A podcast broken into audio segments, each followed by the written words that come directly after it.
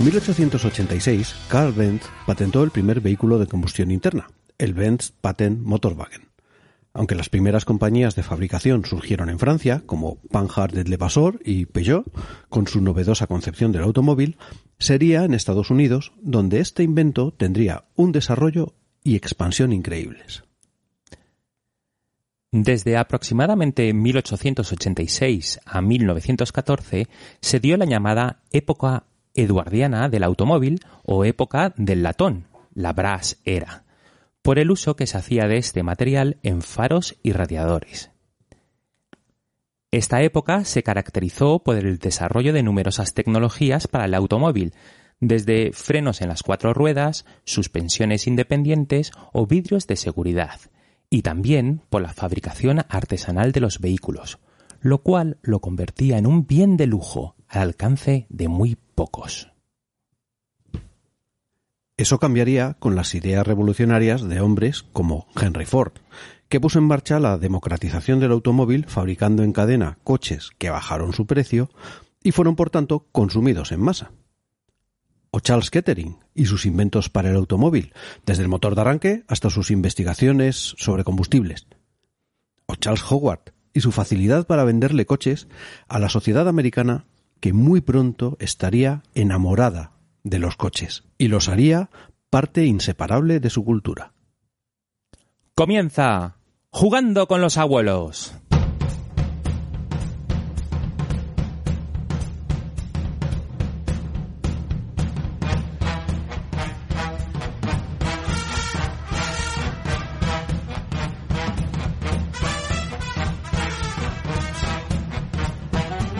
Hola a todos y bienvenidos a la Yayo Cueva. Y sí, hoy sí que estamos en la Yayo Cueva. Por señor. fin, Eduardo. La vieja normalidad. Eso es, déjate de internet, déjate de Skype, déjate de chorricosas. En internet no hay croasancitos Ni café. ni un montón de cosas. Ahí está, entonces ha sido un placer levantarse hoy domingo 12 de julio por la mañana, prontito, como hacen los abuelos, eh, recoger todas las cosas, saber que mm, iba a casa de Eduardo y él ya me manda un mensaje, no te preocupes corazón, ya voy a por los manolitos y tendré el café preparado. O sea, un placer. Y tenemos que resolver lo de la copia de la llave. Sí, sí, sí, porque ya son tantas veces las que entra aquí que necesito esa Ya copia. mi mujer ha dicho que ¿por qué no le damos llave?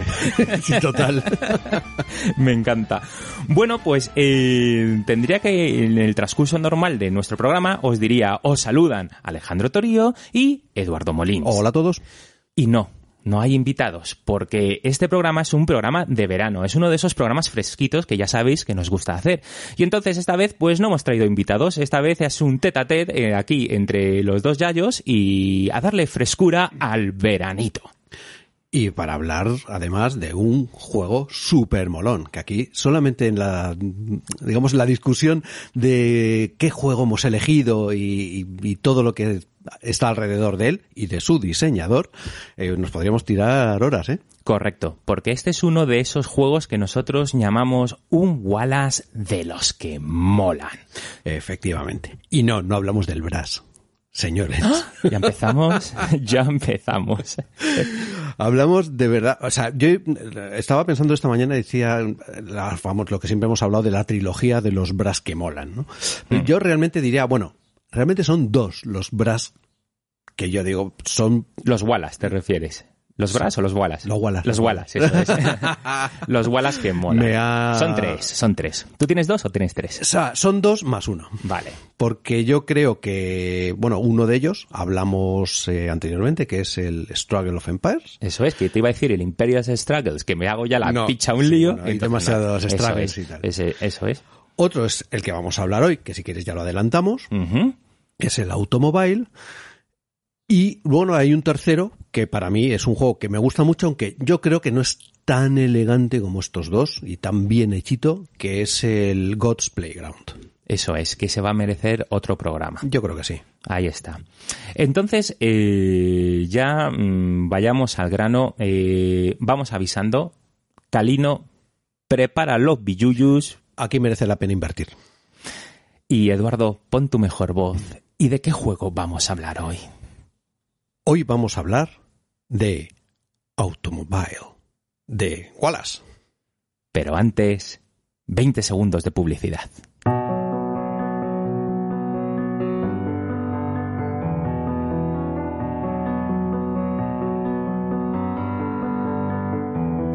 Cuando te sientas en el diván de la morsa, puedes escuchar reseñas de cine. Bueno, pues mira, el phone footage eh, podemos decir que es un género eh, cinematográfico, aunque no sé si también llamarlo género, porque vamos a ver que hay diferentes tipos de películas que utilizan, digamos, esta técnica de cámara en mano, pues sobre todo de terror. Series.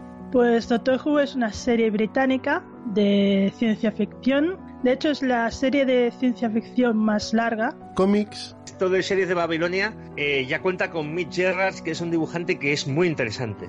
Libros. Isaac Asimov empezó a escribir muy joven. Empezó a escribir, él leía relatos de estas revistas pulp que había, que había en la época. Juegos. Cuando llega es sencillamente un bombazo. La gente quiere jugar a Dragones y Mazmorras. Los universitarios están locos por jugar a Dragones y Mazmorras.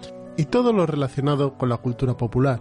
Puedes escucharlo en iVoox, iTunes y Spotify. Así que si quieres pasar un buen rato, no lo dudes y siéntate en el diván de la morsa.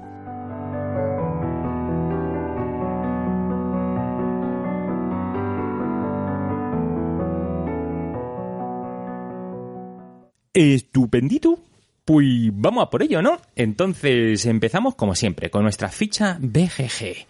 Tenemos un juego que es del 2009. De la época, yo llamaría época dorada de Wallace, me- aquí es cuando tenía una empresa que se llama Tree Frog y entonces empezó sus primeras cosas de pseudo Kickstarter. Yo me acuerdo que empecé en el mundo de los juegos de mesa entonces y era muy curioso porque este señor decía, mira, tú adelántame la de la Pastuki y, y, y- y tengo estas tres ideas de juego y te las pincelaba y decía, y ya te llegarán los juegos. Y era un concepto como, ¿what? Un, visi- un visionario. ¿Pero what? Un visionario. Oye, pues yo lo hice, ¿eh? Y de aquí eh, no fueron tres juegos, fueron dos. Y a mí me llegó este, el automóvil, y me llegó el Waterloo, que tampoco lo he probado. Fíjate que desde el 2009 no ha sido hasta ahora que he jugado este juego, el que vamos a hablar hoy, y el, y el Waterloo eh, tampoco lo... Tampoco lo Me he tenido lo- que poner pesado ¿eh? Sí, para que lo juegues. sí, y menos mal, ¿eh? te lo agradezco de verdad en todo, en todo el corazón.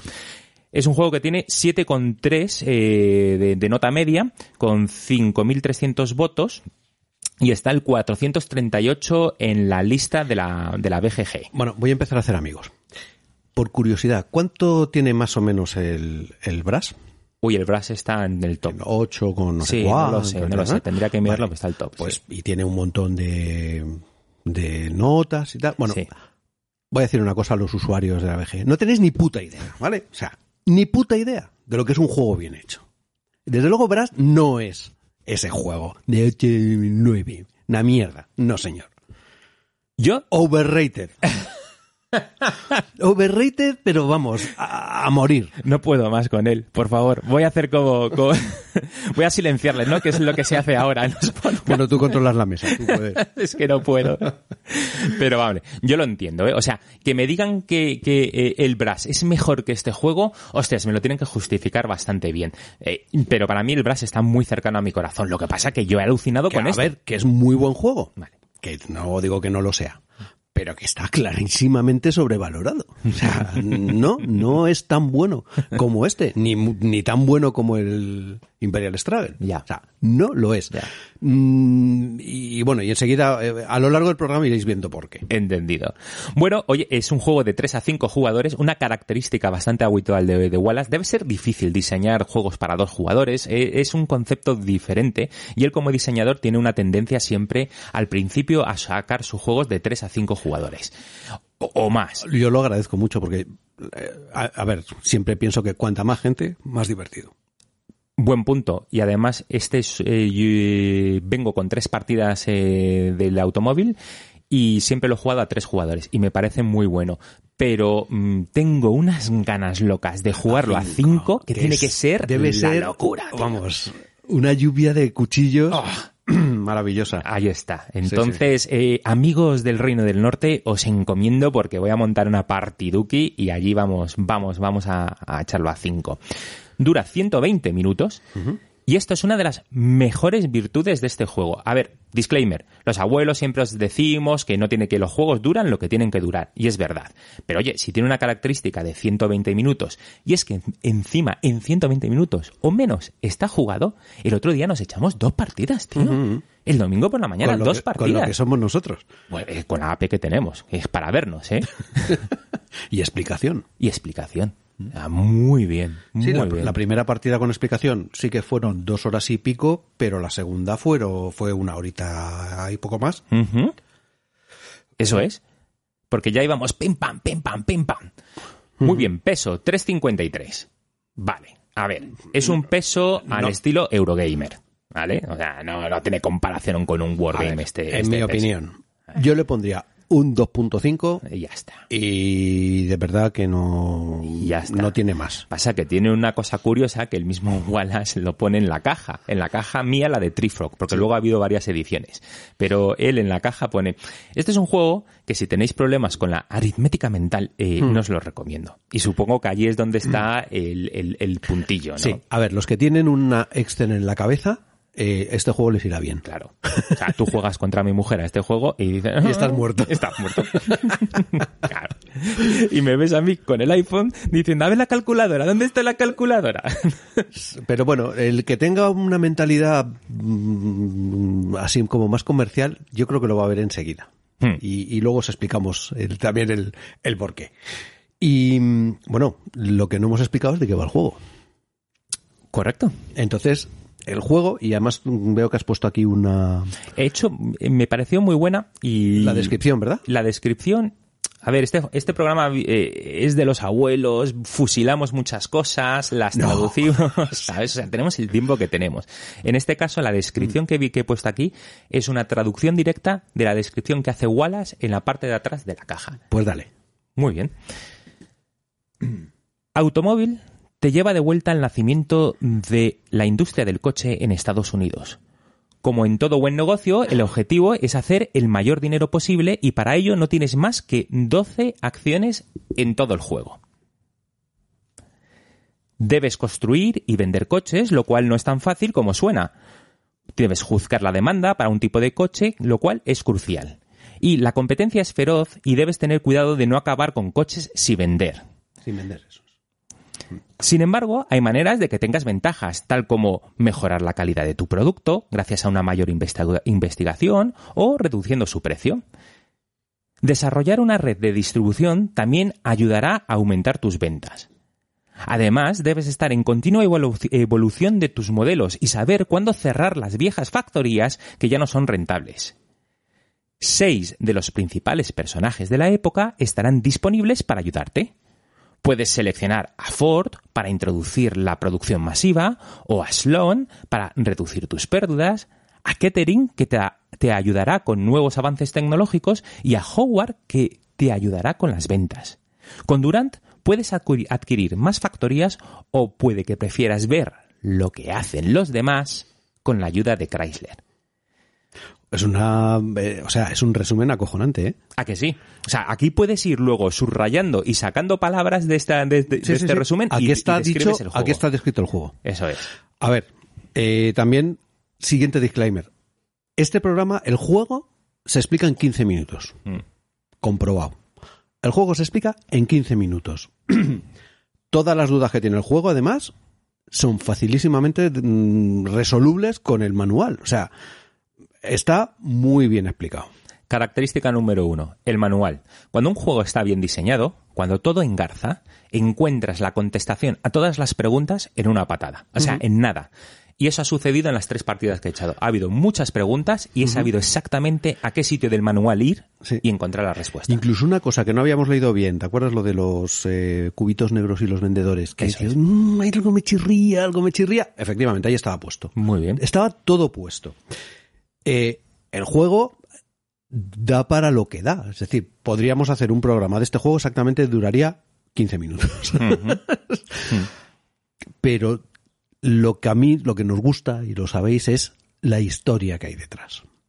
Y este juego, la historia es muy importante. Y esto es una de las partes elegantísimas que tiene. Es decir, la historia engancha perfectamente con la mecánica. Y eso es lo que para mí lo hace un juego de quitarse la boina. Hmm. Pero de quitarse la boina. O sea, cuadra por todos lados. Te mete toda la historia. Esto, efectivamente, es de el inicio de la industria del automóvil. Pues desde 1890 y tantos hasta aproximadamente los años... A finales de los 30, yo creo. Que, sí, que eso llega. diría yo, finales de los 30. Esto no, no llega a los 40. Sí, sí. Vamos, este es el típico programa de otro disclaimer para los que son fricazos en Sí. coches que nos van a dar de hostias por todos a ver, lados, ¿no? no Porque, son- a ver, y esto es un juego económico. Mm, ¿Vale? Como juego económico, apenas vamos a hablar de modelos de coches. Vamos a hablar de muchas marcas de coches, de muchos fabricantes de coches, de la industria. mm. Porque es un juego económico. Objetivo del juego, tener más pasta que los demás. Chimpún. explicado el objetivo del juego. Pero, eh, y, y de coches pues antiguos, pues tampoco conozco yo tanto. Pero lo que es interesantísimo es la historia de estos seis personajes que os hemos dicho, Mm. eh, y en general, bueno, pues de lo, de todo lo que rodeaba a esta industria incipiente de los años 90 y que además, pues eh, como antes hablábamos antes de empezar el programa, ha modificado la sociedad. El automóvil ha modificado la sociedad. Y tú decías que es como el teléfono móvil, ¿no? Es, Sí, bueno, ahora cuando, cuando leamos la historia de Ford tengo esa sensación de eh, eh, un paralelismo con Steve Jobs, con la introducción del teléfono, del smartphone Hmm. y, y- y ver el cambio que ha supuesto en la sociedad. O sea, aquí lo que llegó con, con, el, con el automóvil fue la hostia, fue un cambio... eh, o sea, un todo. cambio social, Social. absoluto, Mm. social y económico, Mm. pero absoluto. Y no hablamos solo de Estados Unidos, es en el, en el mundo en general. En Estados Unidos concretamente, porque aquí es de lo, de lo que estamos hablando y de personajes de, es. con, bueno, con sus leyes y sus cositas, ¿no? Mm. Pero sí que es, eh, pues eso, es lo que a mí me ha enamorado de este juego. Ahí está. Entonces, bueno, por eso mm, convencí a Alejandro de que hiciéramos un programa en el que hablaremos aproximadamente 20 minutos del juego y dos horas de nuestras chorradas. Así que Correcto. Entonces, ¿cómo quieres que vayamos? ¿Vamos directamente Yo- a la historia de Ford? ¿Quieres que vayamos a, un poco yo, yo, al, eh, al juego? eh, yo explicaría un poco el juego Vale. Muy y bien. cuando nos metamos en las frases, que es que además está otro, otra de las maravillas, está todo en el tablero. Mm. Mm. todo en el tablero. Te podrías dejar las reglas fuera porque no te hacen falta. No hay tablas adicionales. Está todo en el tablero. Mm. Pero todo desde la secuencia de juego, la... todo, todo, todo, todo, todo. Sí, cierto. Y lo he explicado dos veces y como el tablero, la historia está bien metida con el juego económico, eh, te ves capaz de explicarlo sin que la gente se aburra. Eh, mm, o sea, la prueba del algodón fue cuando lo expliqué en casa, mi mujer no bostezó. Bueno. Y siempre que explico un juego, o sea, bosteza, siempre. O sea, dije, madre mía, madre mía, que, que lo estoy haciendo bien, tío. Entonces, hemos dicho una característica del juego en la introducción y creo que la voy a destacar otra vez, Eduardo, que es que dice 12 acciones. Correcto. ¿Por qué? Porque hay cuatro turnos y en cada turno vas a tener tres acciones que hacer. Ya está. Así sí, así it sounds. Por O eso sea, son dos horitas. Es que puedes hacer 12 bueno, cosas. do- dos horitas jugando cuatro o cinco, Eso es. porque nosotros Eso. ya te digo, el otro día entre tres. tres iba volado. solamente puedes hacer 12 cosas. Se acaba el juego y se ve quién tiene más dinero. Quién ha hecho, es quién ha engarzado esas 12 cosas de la mejor manera. ¿Qué 12 cosas?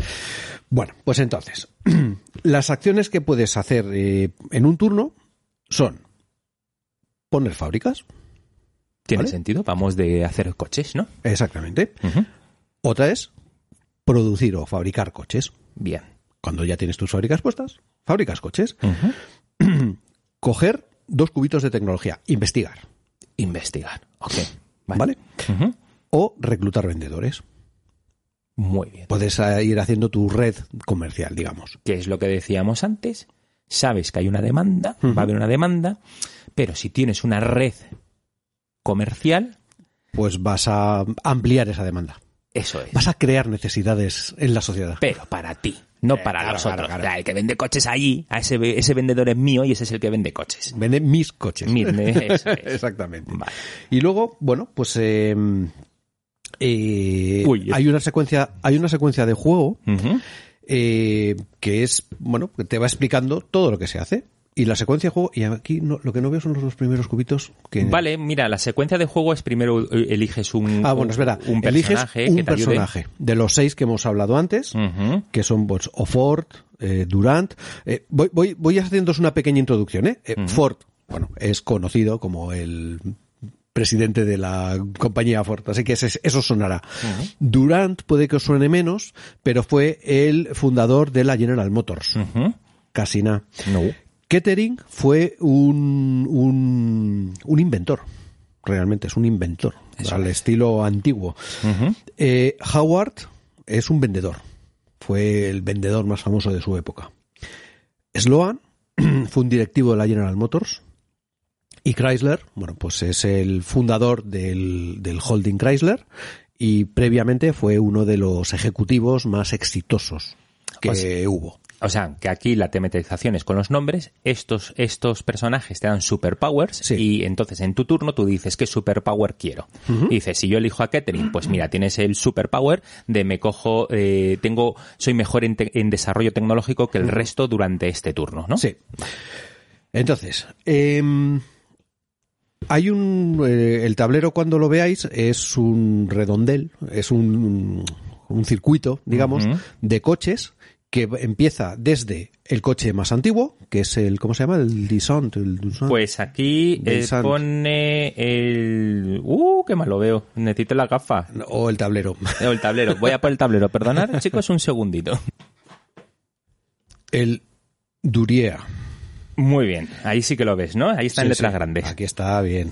Después viene el Oldsmobile, eh, después viene el Franklin modelo A, los Maxell, en fin, hasta llegar pues pasando por el modelo T. En fin, está una serie de coches que pueden ser de tres, de tres, es- de tres tipos. Pueden ser coches de gama media, pueden ser coches de gama alta o de lujo y coches de consumo. Ejemplos de coche de consumo, el Forte. Eso es. A mí me gusta la, porque aquí tenía muchas dudas a la hora de, de- de describirlo, a mí me gustan las palabras que utiliza en las mismas reglas y entonces haceros la idea. Tienes coches de alto, de alto coste. O sea, tienen un precio muy alto. Tienes coches de precio medio Estoy y tienes que coches es- de precio bajo. Un Lincoln Ahí está. Un, un Lincoln es un coche de precio alto. Luego tienes un Chrysler, es un coche de precio medio. Y tienes el famoso eh, modelo T, que es un coche de precio bajo. Y así, vamos a decir precio alto, medio y bajo. Y así ya ten- tenemos a la audiencia, a, a la audiencia con nosotros. Vale. Lo que pasa que el eh, precio bajo se corresponde con, con producción en masa. Los de mm, los coches de lujo normalmente solían tener unas tiradas cortas. Y producción artesanal, normalmente. Mm, sí. Y corta, eso es. Y después estaban los, los coches de gama media que había de todo. Había, era, era, era un amplísimo rango de, de coches y precios. Correcto. Y calidades. Correcto. Bueno, entonces, eh, lo que vamos a ir haciendo es esta serie de... mm, Bueno, elegimos un personaje, el personaje nos va a decir cuál es el orden de turno, que eso también tiene su interés. Eso es. Si eliges a, A Ford, vas el primero en, tu- en este turno. Esto es muy Wallace. Si eliges a Chrysler, ¿os acordáis que os dije antes? Si eliges a Chrysler, eres el que, de- el que ve lo que hacen los demás y luego actúas tú. Pues Chrysler es el último en, en el turno. Sí, efectivamente. Entonces, bueno, ir primero o ir último puede tener sus ventajas y sus inconvenientes. Eh, pero vamos al, al tema de cómo, cómo está este circuito de coches. Muy bien. Eh, Tú para poner la una fábrica, tú la pones, las fábricas las pones en un modelo de coches y ese modelo solo lo haces tú. La fábrica es un rectangulito de madera en la versión de De Trifo. en la versión de Alejandro y en la otra versión que me prestó por cierto Juan Luis, gracias, chato, la de Mayfair. Sí. En la de Mayfair eh, la mm, eh, La fábrica, la ¿cómo fábrica es, pues es un cartoncito porque ahí son fichas. Da. Son fichas Cutre, normales. Cutre, no, mola. cutre, bueno. maderita, maderita. Bueno, entonces, eh, tú vas a poder poner, o sea, tú vas a poder fabricar coches más eh, modernos que tus rivales siempre que tengas una tecnología mejor que la de tus rivales. Y eso cómo se ve mediante esos lo que llamamos los cubitos de tecnología, unos cubitos blancos, cada uno empieza con cinco y luego cada personaje te puede dar uno, dos, tres o ninguno. ¿Vale? O hay una acción para coger cúbitos de tecnología. Entonces, si tú quieres poner una fábrica que está un paso más que tu oponente, pues te gastas un cúbito y pones tu fábrica. Si quieres que esté dos pasos más allá, te vale uno más dos. Ujú. Si que son tres pasos, uno más dos más tres. Vamos, una progresión geométrica de toda la vida. Una Digo, aritmética, perdón. Pero pero vamos, una Mm. progresión que básicamente, para que os quedéis con el resumen, si tú quieres poner una fábrica eh, tres espacios más adelantado que tu que, que la más adelantada Seis que hay, eh, y, y cuatro ya la, es imposible. Es imposible, tío, porque Es necesitas muy 10 difícil, cubitos. O sea que difícil. nada. A, a lo máximo que te, te deja llegar es a tres, sí. ¿Vale? Y entonces eh, dices, bueno, y entonces las fichas de coches, mm, como son? ¿Son diferentes en la ficha de coche del Oldsmobile que el del Ford Modelo T? No. Todos son los mismos coches. Pero luego tendrá su gracia a la hora de venderse. Porque se venden antes los coches más modernos. Lógicamente, el mercado es sabio y pudiendo elegir al mismo precio algo tecnológicamente más avanzado o más retrasado, salvo nosotros que los yayos ya sabéis cómo somos, eh, pues lo normal es que se, se van a, a vender primero los coches más modernos. Fantástico. Eso es un concepto del juego muy chulo. Ejemplo. Tienes eh, un coche de en el árbol tecno- o en la línea tecnológica, porque no es un árbol tecnológico, pero No, acero mentalmente, mentalmente acero es una línea tecnológica, ¿vale? Y hay tres líneas tecnológicas, la de los coches de precio alto, la de los medios y la de los bajos. Y no se mezclan entre ellas. Entonces, estás eh, mirando la línea de coches de precio bajo. Allí empieza con el Sears Autobuggy, que lo ves y te descojonas. Y es que el coche tiene el Sears Autobuggy. Vale. Inmediatamente, el siguiente coche negro que aparece, o sea, el de precio bajo, sí. es el Ford Modelo T. Vale. Cuando tú generas, eh, yo puedo tener, yo Alejandro, estoy con el Sears Autobuggy y produzco es el Sears. Eh, Eduardo produce el, el Ford. Y los dos producimos de ese coche. Pero ¿quién vende antes a la demanda? Eduardo. Porque su coche Vamos. tecnológicamente está más adelantado. Sí, eso sí, vamos a ir vendiendo, todo el mundo va a vender, porque Sí. vendes uno tú, uno va- cada factoría va vendiendo uno. Eso y aquí ya nos hemos metido en cómo hacer pasta, que luego, luego Sí. iremos. Pero Mm. bueno, esto mm, iros quedando con, con el tema de que hay muchas factorías puestas y cuanto más adelante estés en esa línea, pues mejor. Cuanto más atrás, más obsoleta está. Hmm. Eh, bueno, otra de las cosas que podías hacer es fabricar coches. ¿Por qué vas a fabricar coches? Pues muy sencillo, porque la gente los quiere comprar. Para lo cual hay una cosa que se, eh, que todos los turnos va saliendo y hay una pequeña tablita que bueno, todo esto haremos fotos y, y nos pondremos en el blog. Por cierto, os debo un blog, tíos, pero es que No te da la vida, ¿no? me da la vida. Entonces me, me falta el de juegos de rol que hicimos el otro día, pero Ah, es ok. que no, no, lo, no lo he hecho aún.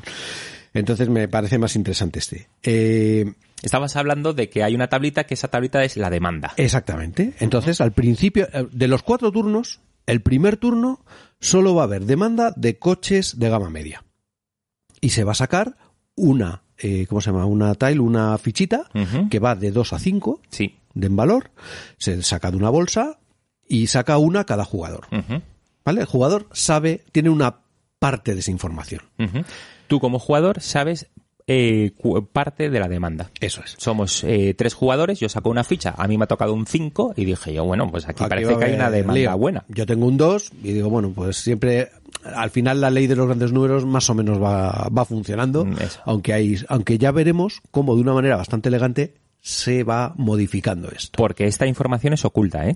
Esa la sabes, pero la, la- la expones más adelante, cuando haya en, en la fase de vender. Bueno, el, primer turno es un turno así un poco raro, porque Mm. solamente hay una fichita de demanda. Pero es que el segundo, y además solo se demandan coches eh, de gama, de eh, gama media. Eso es. El segundo turno ya se empiezan a demandar coches de gama media y coches de consumo. Sí, los de precio bajo, sí. Y cada uno va a sacar, en vez de una fichita, dos. La fichita de mayor valor se va a la gama, me- a la gama media y la fichita de menor valor se va a la gama baja. Eso va a cambiar en el segundo, en el tercero y cuarto turno. En el tercer turno, lo que ya la gente demanda son coches De bajo de, de- de- precio. de más media, vaya, de, de- de- de consumo masivo. Entonces, la ficha de mayor valor se va a ir a los coches de consumo de, de ba- baratos y después eh, la siguiente a los coches de gama media. Y empiezan a salir eh, ofertas, mm, ¿cómo se llama esto? Eh, fichas de demanda para los coches de lujo. Eso es. ¿Vale? Solo se saca una ficha para todos. Lo cual, efectivamente, esto no es lo mismo con tres jugadores que con cinco jugadores. Porque No. es una ficha. Mm. ¿Eso qué significa? Que tú tus coches caros los vas a tener que vender de otra manera. Y aquí es a donde vamos, eh, que es la parte de cómo se hace dinero aquí. Entonces, eh, producir coches es la manera que hay en este juego de hacer pasta. Cuando tú haces una, cuando fabricas coches, hay una otra tablita que te dice, en función del número de factorías que tengas, tú cuando pones factorías puedes poner una o dos. Luego puedes, en otro turno, puedes incluso poner una tercera factoría. Y cuantas más factorías tengas, más coches puedes hacer. Ejemplo, cuando pones dos factorías, puedes hacer entre tres y cuatro coches de lujo, o entre cuatro y siete coches de gama media, o entre cinco y nueve de gama baja. Esto se va, cuando tienes tres factorías, puedes hacer hasta 14 de gama baja, Que son un montón. que son un montón de coches. Comparado con los seis máximo que puedes hacer de coches de lujo. Porque daros cuenta de que la demanda que tú has sacado es una ficha. Mm. Entonces, dices, caray, si yo saco una ficha, saco un 5 y fabrico 14 coches, tengo que estar muy seguro de que la demanda de todos los demás sumados y que además los otros también fabrican coches em, Que van a comprar los poder- míos, claro voy a poder voy a poder venderlos Eso es. entonces, bueno, pues hay unos, eh, los coches, viene su precio, cuánto vale producir un coche barato, siempre vale 50 pavos, producir un coche medio siempre 70, con- producir un coche caro siempre 100, y se van a vender aproximadamente al doble, que son eh, a 200 el coche de lujo, a 150 el coche de eh, gama media y a 100 el coche barato. Pero también hay otra, digamos, otra cajita que son otros precios, que son los precios con descuento. Tú puedes vender coches de gama media a 100 o coches de gama baja a 70. Mm. Estás dejándote pelos en la gatera, pero, pero veréis que tiene su sentido. Mm. Bueno, Y los puedes vender a precio barato porque eh, es imposible explicar el juego de todo, pero haceros a la idea que en algún momento has seleccionado bajar el precio del coche para Ahora- poder ahora- tú vender más. Sí, sí. Ahora lo contamos, ahora lo contamos. Mm. Porque luego viene otra regla maravillosa de este juego, que es muy Wallace y, y es la que le da todo el salseo, que son los cubitos negros. Los famosos cubitos negros de Wallace, porque sin cubitos negros el juego no es un Wallace. Exactamente. Entonces, ¿qué son los cubitos negros? Pues son básicamente pérdidas. Mm. Cada cubito negro te va a originar al final del turno una pérdida en pasta que tienes que pagar, taca taca. Mm. El primer turno, los cubitos negros que tengas, los pagas a 10 pavos. Cada uno.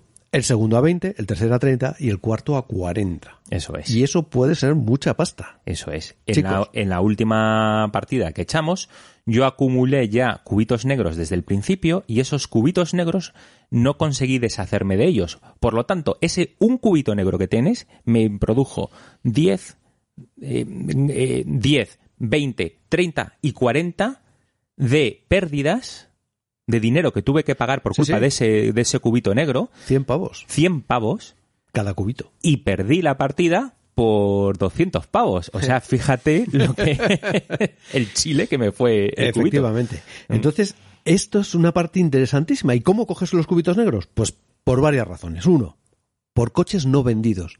Tú cada coche que te quedes que no vendas, se te queda ahí en el stock, cubito negro para los restos. Por cada vendedor que tengas ocioso, Cubito negro. cubito negro. Mm.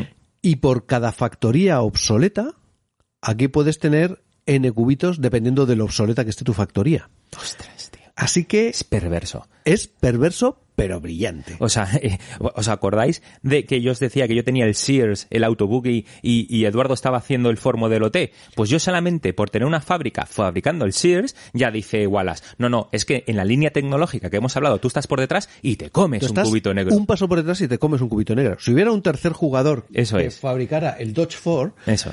le metería un cubito negro al modelo T y dos cubitos negros Al, al Sears, al Sears. Autoboogie. Así que cuidadín con esto, chicos, porque, porque es tremendo. Entonces, ¿puedes cerrar fábricas, Eduardo? Exactamente, esa es una de las, otra de las acciones, digamos, Ah, yo creo que un poco loser, pero, pero sí. claro, sí. pero... Sí, sí, a veces no, no- estás pero forzado, estás es- forzado. Es loser, pero estoy forzado porque me estoy comiendo cubitos negros. Entonces, de hecho, tío, de hecho podemos el, el primer el primer cuadro que hay en la en el circuito este Sí. del tablero Mm. es el Ford Duria no el Ford no, No. es el, el- el- la fábrica Duria que bueno pues fabricaba unos cochecitos que enseguida se quedan obsoletos Mm. Ese además era un coche que este es el que decías que se que costaba fabricarlo unos 800 No, no, no, no. Era No. el Sears. Era el Ah, Sears. el Luego lo explico, sí. Vale, El vale. Sí, sí. Bueno, en cualquier caso, el, el Diurea, que veis que es un coche prácticamente antiguo, es como una calesa con, con un motorcito. Que es como lo llamaban a los coches entonces, ¿no? Sí. Era el carriageless, eh, Sí. o era el horseless. Horseless, Es- horseless, carriage. Exactamente. es. Pues ese es un coche súper antiguo del de 1890 y tantos. Y enseguida va a tener por delante tres o cuatro fábricas. O cierras esa fábrica o te comes cuatro cubos el primer turno y te van a estar lastrando toda la partida. Yo tengo que leer sobre los movimientos de apertura porque me tiene todo loco. O sea, eh, soy, empezamos la partida, soy yo el primero. ¿Voy a elegir poner una fábrica allí? Hosti, tú. Hmm. Es que es lo que me pide el cuerpo, pero es que inmediatamente van a llegar el resto de jugadores cabron- cabronazos y van a hacer que mi fábrica sea obsoleta. No, buf, buf, Sí, buf, sí, buf, sí. buf. ok. Bueno, entonces esto es eh, otro, otra, otra regla que tenemos que tener muy claras. Luego veremos que hay alguna manera de quitarse cubitos negros, pero pocas. Hmm. Y os recuerdo, cuatro turnos. No hay más. No hay más. No hay mucho tiempo Hmm. para, para estas cosas, ¿no? Entonces, luego viene el tema de hacer dinero. Tú haces dinero vendiendo coches. Y aquí viene una parte muy interesante de, eh, del juego, que es la demanda, por una parte, es esas fichas que hemos dicho que hemos cogido y, digamos, las demandas parciales que tenemos cada uno van a generar una demanda global. Las mostramos. Las mostramos. las Aquí es el momento en que todos sacamos y decimos, ah, mira, esta es la demanda. Imagínate que la suerte es tan perversa que todos sacamos un 2 de demanda. ¿Qué podría suceder? Y hemos fabricado coches como locos. Y ese es el momento épico del juego, ¿no? Sí. Aquí no hay dados, pero hay, hay fichas de demanda. Pero tú tienes tu red comercial. Mm, que son unos, eh, bueno, unos vendedorcitos que cuando tú haces una, una mm, acción de crear red comercial puedes poner entre uno y tres vendedores. ¿Vale? Cada vendedor, ahora en la fase de venta por, por vendedores, cada uno de esos vendedores te va a vender un coche, el que tú quieras. Y además no va contra esa demanda global. mm. O sea, tú estás generando esa demanda. Eso es, eso es, Tú correcto. generas la Sí. demanda y además para tus coches. Mm.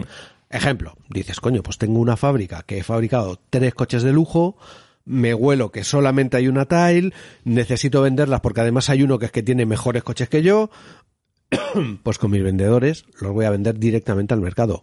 Aunque también hay un número limitado de ventas que puedas hacer a- en, con vendedores, que también está en el, en el mapa.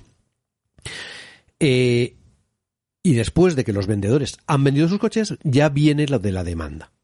Entonces van vendiéndose por cada tipo de, de automóvil, la demanda que hayamos puesto, la suma, eh, uno, eh, em, perdón, siguiendo desde las fábricas más modernas a las más antiguas, van vendiendo un cochecito, Eso es. un cochecito, un cochecito. Volvemos al ejemplo que, te- que tenéis ya en la cabeza. Entonces, en la línea tecnológica de los coches de bajo valor está Sí, Eduardo. tenemos tres. Tenemos tres, ¿no? Tenemos al jugador X que tiene el Dodge Ford, luego viene Eduardo con el Ford Modelo T y luego vengo yo con el Sears Autoboogie. Bueno, pues ¿quién vende a la demanda general? Primero, Mm. Primero, el, el Dodge, Dodge. Ford.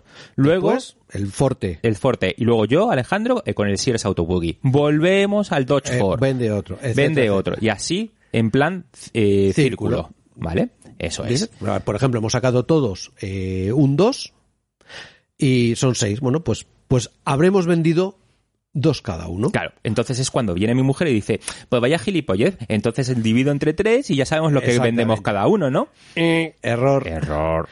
Hay otra cosa que se llaman las decisiones ejecutivas que te van a permitir hacer dos cosas.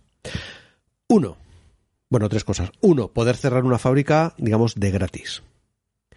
O poder poner unos cubos, eh, unos, unos disquitos que se llaman eh, red eh, es, es red comercial también. ¿no? Los primeros, mira, eh, eh, y que esto me lo, esto me mola mucho. Los primeros disquitos, o sea, lo que tú puedes hacer es, es mejorar la tecnología de tu coche. Sí. Entonces, tú te, ¿os acordáis de esos cubos de tecnología que os hemos dicho? Te gastas esos cubos de tecnología y entonces los pones sobre tu fábrica en ese momento.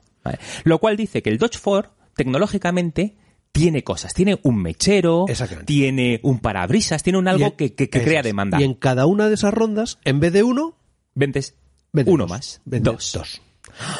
Con lo cual acabas de romper ese 1-1-1-1. Eso es. Porque imagínate que el Ford Modelo T, cada uno ha fabricado cuatro, decíamos que la demanda es seis, cada uno ha fabricado cuatro, eh, y entonces el Dodge Ford vendería uno, el Ford T, que tiene su tecnología mejorada, vendería dos, con lo cual ya van tres, el siguiente vendería uno, que van cuatro, el siguiente vendería uno, que van cinco, y ahora el Ford volvería a vender dos, pero como la demanda no lo acepta, pues solo vendería uno más.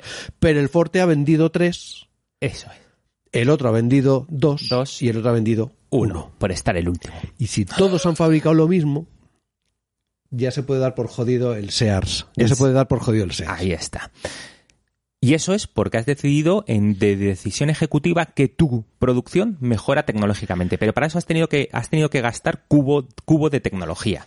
Y los cubos de tecnología cuestan un huevo de conseguir, Sí, sí, ¿eh? sí, son duros. Vale, pero también la otra decisión ejecutiva que puedes elegir es decir, ¿sabes qué? Lo que yo fabrique en esta eh, lo que fabrica aquí el Dodge Ford que yo fabrique lo voy a vender más barato, le voy a bajar el precio Con descuento. con descuento. Y entonces también puedes, puedes eh, eh, vender un coche extra. Por lo tanto, se puede darle el caso Un coche extra, pero al precio reducido. al precio reducido. Correcto. Por lo tanto, se puede dar el caso que el, una- el Dodge Ford, que es el último en la línea tecnológica de este ejemplo, tiene una mejora tecnológica y vende a precio reducido. Por lo tanto, cada vez que le toque vender a esa factoría, venderá tres coches, de los cuales, eso sí, uno será a precio más barato, en lugar de a 100, a 70. Pero le está comiendo el terreno con la demanda que hay. Ahí está. Y aquí es muy importante. Quedarse con coches sin vender es la ruina, amigos. Es la ruina. Y además, además, esto que, que son las mejoras tecnológicas o vender más barato, no creas que cualquiera puede elegirlo. No, está limitado. Eso ya es una representación muy de Eurogame, ¿vale? Está, re- de- está limitado con cilindros, entonces te puedes te, puede dar en el caso que en una partida 5, como solamente hay tre- tres cilindros de mejora tecnológica, eh, te toca a ti y dices, no, es que no tengo cilindros de mejora tecnológica. ¿Cómo? Es que yo quiero mejora tecnológica, ya, ya, pero es que vas el último en este turno y, ya- y los demás ya han mejorado sus fábricas y no hay más. Y eso puede suceder, ¿vale? Eso es... eh, Sí. Y entonces, eh, chicos, esto es el juego. Ya está. Chiput. Esto es el juego. Evidentemente tendría, tendréis que jugar una partida para, para apreciar los matices, ¿no? Sí, sí, sí. Y de lo bien encajadito que está todo. Y ahora vamos con lo bien encajadito que están los personajes Mm. en esta historia. Porque eh, en pocos juegos he visto una integración del tema tan buena como en este. Entonces, eh, pues si te parece, vamos a empezar con el morcilleo histórico. Correcto, correcto. y, y si te parece, pues eh, vamos, digamos, viendo las diferentes opciones que hay para, mm, bueno, pues para, para ver los personajes que afectan a, a las diversas reglas del juego. ¿Vale? Y yo empezaría, pues, por el más carismático y más, más conocido de todos, que es Henry Ford.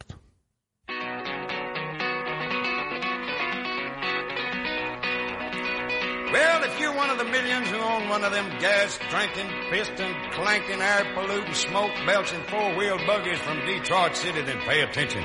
I'm about to sing your song, son.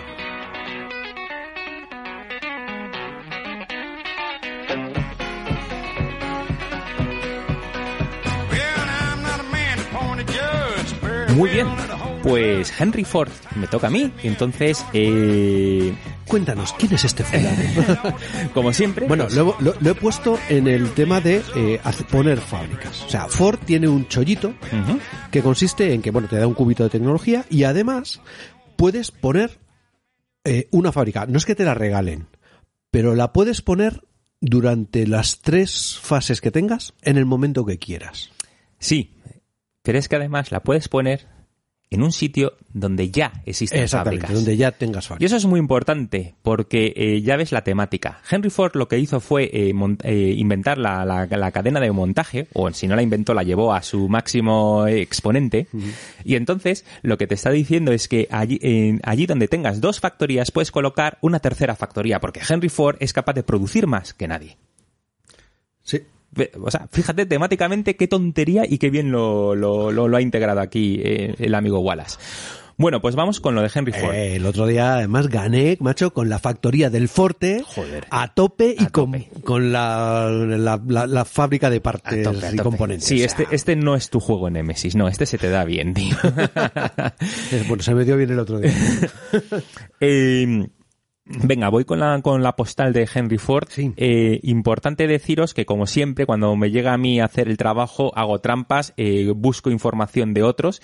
Eh, aquí, lo que he hecho es coger un programa de, en inglés que se llama, que es de la voz de América. Tío, ¿cómo mola? La voz de América. ¿Sabes? Eh, eh, Sí, sí, sí. Esa carta del La famosa carta. Eh, pues existen, existen Sí. programas. Y entonces me resultó muy curioso porque es un americano neutro con un poquito de acento, para que lo entienda todo el mundo eh, eh, y, y- y, podamos quitar lejos. y podamos quitar puntitos de esos mm, rojos de los países Ahí que nos conviene. Eso es.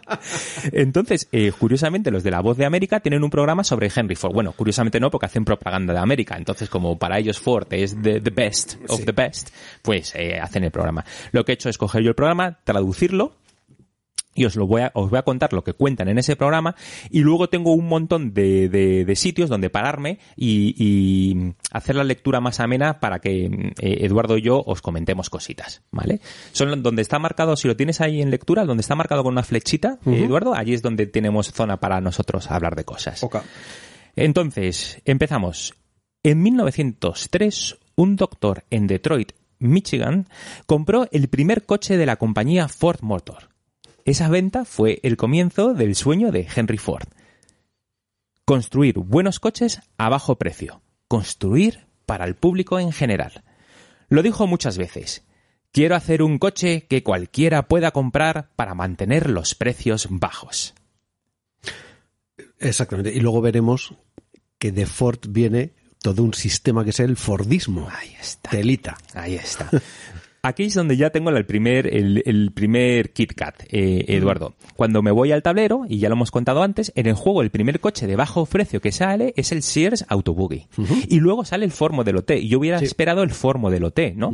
Pero es que cuando investigué sobre el Sears, eh, eh, este es un coche que se empezó a, a fabricar a 350 dólares como No, precio. Digo, a- a, vender. a vender. Sí. 350 dólares. Cuando el precio medio era de 1.300 dólares. De fabricación.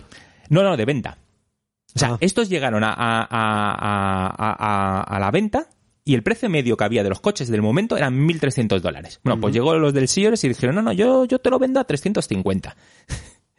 ¿Qué pasa? Pues que eh, eh, pronto se dejó de fabricar. Porque es que vendían... Ah, por debajo de coste de fabricación. Eso es. Eso digo. O sea- Estaban palmando pasta como locos. Yo sé, yo ahora que ahora estoy viendo The Office, pues vendieron a lo Michael Scott Company, Paper Company, que es decir, vender a barato, barato, barato. Pero tío, tú no puedes vender más barato de... Claro, o sea, al vendedor le parece fenomenal, pero el contable se eh, corta las venas. Ahí está, ahí está. Entonces aquí ya ves que lo tienes reflejado en el, en el- en el- en el tablero. Henry Ford decidió que construir solo un tipo de eh, solo un tipo de coche y lo llamó el modelo T. Entonces Henry Ford decía, no, no, yo también quiero construir barato, pero a ver, tengo que tener cuidado con los costes. ¿Cómo puedo vender, eh, construir barato? Hostias, si construyo un solo modelo, ¿no? Y entonces ese modelo, el famoso modelo T, costaba 850 dólares. Ese es el precio que al principio él dijo, este es el precio al que, tengo, al que tengo que venderlo. Vale, pues muy bien. Era una máquina simple en la que los condu- conductores podían confiar. Un aspecto muy importante. ¿eh? Los médicos compraron el modelo, así como los granjeros e incluso los criminales lo consideraban la más rápida y segura forma de transporte. y a mí, de nuevo KitKat, esta parte me encanta. Me encanta porque eh, eh, es cuando el uso de una tecnología tiene cosas que no te esperaba. Que tu coche lo empiece a comprar todo el mundo y los criminales, por ejemplo, digan, esto es la hostia, este coche es una maravilla porque para robar bancos y demás es la loche. Es como cuando salió el iPhone, que no sé si te acuerdas, que yo vi vídeos, eran de mentira el vídeo, pero es llevarlo al extremo, en que la gente eh, ponía palomitas encima de- del teléfono Ah, sí, y- sí, sí, los ponía alrededor y, con los microondas y, y- y- se- y se decía hacían. que hacía efecto microondas y hacían pic, que tenían una aplicación para hacer palomitas. Era mentira, era una aplicación falsa. Pero, joder, cuando salió el iPhone, se le fue de las manos a este hombre en el sentido de que la gente empezó a hacer más más y más, más uso de, de- de eso.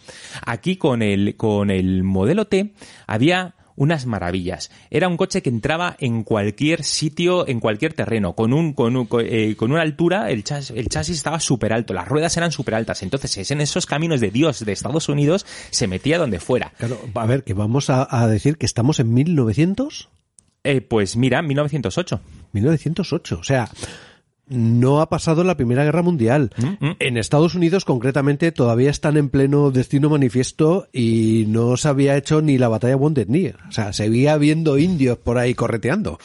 ¿Vale? Y hablamos que en el medio oeste era una zona bastante asalvajada. Pues- Las ciudades del medio oeste eh, no eran pavimentadas hasta un, en fin, un montón de años Pero después. si es que ves vídeos de la época y ves el, el modelo T metiéndose en caminos rurales, Sí. ¡wow! ahí Sí, como sí, y, no, lo- no y pasa el nada. modelo T con el pickup, que fue también súper vendido. O sea, O sea, todo lo que no era modelo T de ciudad era pickup para el campo. O sea, Ahí, Muy bien. Vale, pues entonces, eh, los americanos amaban el modelo y escribían historias y canciones sobre ello. Miles de modelos fueron construidos en los primeros años y el público quería que el coche y Henry Ford construyeran más y más. Para fabricar el modelo T, Ford construyó la mayor fábrica de su época. Eh, también otra cosa alucinante, la planta Rouge. Una planta industrial que es como una gran cadena de producción y que en el 2018 cumplió 100 años de producción ininterrumpida. Por favor, ver documentales de esta planta. O sea, es el sueño de... uh, De, de- de cualquier faraón. O sea, Bueno, es a ver, una estamos- planta de fabricación gigante. Sí, a ver, después de los Railroad Tycoons, Mm. de los Robert Barons, después vienen los Automóvil Barons realmente. Y Ford fue el primero de estos Automóvil Barons. Eso es. O sea, son gente que tiene una visión global, eh, bueno, enorme. Y, y hacen este tipo de obras, eso sí, con un capital detrás, evidentemente. eh, pero bueno, mm, luego veremos otro ejemplo, que es el de Durant, que a continuación lo, lo Ujú. veremos. Pero Ford, eh, yo, mm, ¿este sí que venía de familia adinerada o...? No, no, no, no. Familia de granjeros. Sí. Sí. O sea, que el tío empezó, empezó, El empezó. sueño americano, tío. Es, Ah, sí. muy, es muy de esta época, ¿eh? Sí, Por sí. lo que estoy viendo. Sí, sí, sí. Porque veremos Durant, es la misma historia. Venía de una familia acomodada, pero con dos de pipas hizo un imperio. Trabajar, trabajar, trabajar. Es lo que hacía Ford. Y, y fíjate, lo de la planta Rush eh, eh, encaja perfectamente con la, eh, la, la habilidad que te da en el juego de crear una fábrica extra. Sí. Pero es que además, Eduardo, aquí puedes fabricar, crear una fábrica extra o puedes decidir hacer una fábrica de partes, lo que te, ha- te reduce el, cos- el, El coste. el coste del coche que produzcas.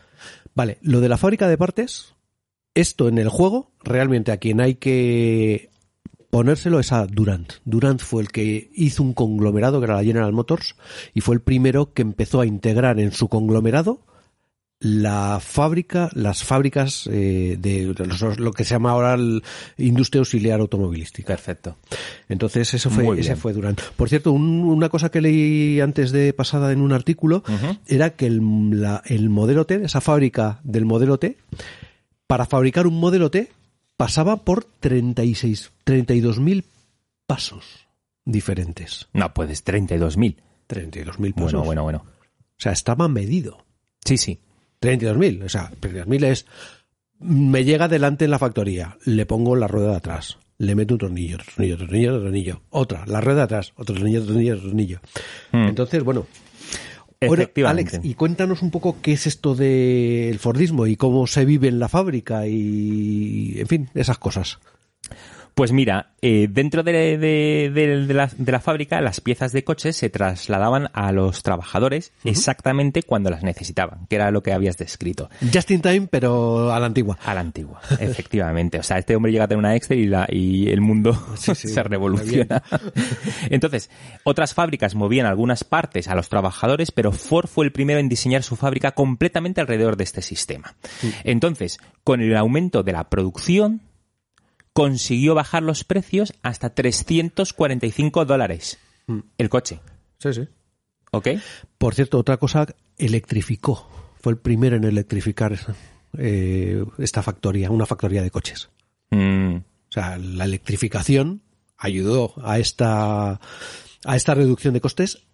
Ojo, y al final esto en lo que se medía era en productividad. O sea, la productividad de un trabajador era enorme en comparación con los otros. ¿Y entonces qué es lo que pasa a continuación? Que le subió los sueldos. le subió los sueldos porque le interesaba subir los sueldos. No, bueno, a ver, eh, subió los sueldos porque Ford se preocupaba mucho de sus trabajadores. Pero luego, luego le pondré matices. En este momento, dice, vamos a ver, si el sueldo medio son eh, eh, dos, eh, eh, dos dólares eh, eh, por 10 horas de trabajo, yo te voy a pagar eh, eh, 5 dólares por hora de trabajo. Tú vas a estar más contento, vas a producir mejor y encima vas a tener dinero. Y si tienes dinero, Vas a comprar vas a comprar. cosas como, por ejemplo, coches. Eso es. Baratos. Ahí está. Pero claro, eh, ya os voy indicando algunas cositas y es que estar en una, en una cadena de montaje es muy duro, tal como Charles Chaplin lo, Sí, lo pone en su película, ¿no? Entonces es haciendo la misma acción todo el tiempo. Pim pam, pim pam, pim pam, pim pam. Y lees y escuchas a gente de la época y, ostras, decían que era un infierno, ¿eh? Que era muy duro. Era muy duro. Muy duro. Muy, muy duro.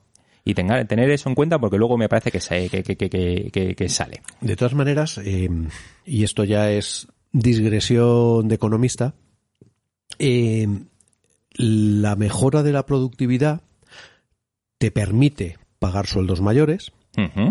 Normalmente los trabajadores están más especializados. Cuando están más especializados, quieres retenerlos, por lo cual les pagas más dinero. Eh, todo es una cadena al final de acontecimientos, pero a lo que llevó fue eh, todo este eh, sistema de Ford, a lo que llevó fue a que las jornadas de trabajo, que antes eran de 12 horas, ya pasaran a 10. Pero después pasaron a 9 y después pasaron a 8. Ujú.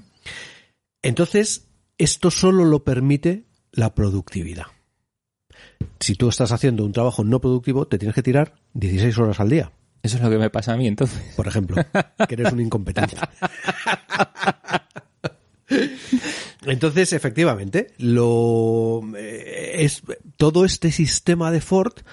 eh, el tío tenía una idea muy clara de, de cómo funciona, coño, una- un país, una sociedad. Es que es muy importante. Mm. Y el tío dijo, efectivamente, oiga, mm, por una parte, yo quiero tener contentos a mis empleados. Por otra parte, hombre, les exijo porque les pago. Por otra parte, eh, si tienen dinero, se lo van a gastar en bienes. No solo yo me voy a beneficiar vendiendo mis coches, sino hay mil empresas que si están haciendo lo mismo, al final, ¿eso que produce? Pues una efervescencia en la economía, un burbujeo Claro. que hace pues lo que pasó en los años 10 y 20 que, que bueno pues la el, eh, ¿cómo se llama esto? la economía se disparó Se disparó. en Sí, Estados sí, Unidos Sí, sí, sí, sí, sí. sí. en general en el mundo pero pero sobre todo en Estados Unidos hasta que llegó el crack del 29. Eso es. Eso fue, vamos, eh, jauja. Eso es. Entonces, pero fíjate lo que estás, y ahora lo voy a hablar del crack de- de- del 29, pero fíjate lo que está pasando. Entonces, eh, eh, Henry Ford está demostrando su idea de que si los trabajadores reciben buenos salarios, se convierten en mejores compradores. Y si los fabricantes venden más artículos, pueden bajar los precios y aún así ganar dinero, que es lo que has descrito. ¿vale? Exactamente. Este, Entonces, perdona, sí, sí. es que además se llevaba bastante poco margen. O sea, él lo decidió así, ¿no? Es, Vale, prefiero vender mil ganando uno que vender 100 ganando dos. Claro, y aquí es cuando, bueno, entran lo- los de los que ponen los precios a los artículos y te hay teorías locas. Sí, sí, bueno. Y de todo, ¿no? Pero bueno, digamos que Ford iba por este camino, ¿vale? Los economistas ya sabes que somos los mejores capitana posteriori que existe. Porque iPhone vendió un huevo y vendió súper caro. O sea, que eso es lo mejor de los dos mundos. ¿no? Sí, sí, sí, claro, claro. Es, joder, súper curioso. Bueno, entonces, un sistema que funcionó a Ford mientras el público siguiera demandando. ¿Qué es lo que le pasa a esta idea? Que te tienen que demandar. Pero ¿qué pasa cuando la gente ya no quiere el modelo T? ¿Eh? ¿Qué pasa cuando aparece el Dodge Ford que estábamos hablando del ejemplo? Bueno, y, ¿eh? y los siguientes, ¿no? El... el Hump Mobile, no, tienes el Dodge Ford, el Overland, el Hump Mobile, ¿vale? Pues que te tienes que ir al siguiente. Que es al Ford Modelo A, que ahora lo meto en la historia, pero Venga, eso es. Pues ¿vale? cuéntanos qué es esto del Ford Modelo A, que este, mira, no lo conocía yo. Pues la historia de, de- de- del Ford Modelo A es, eh,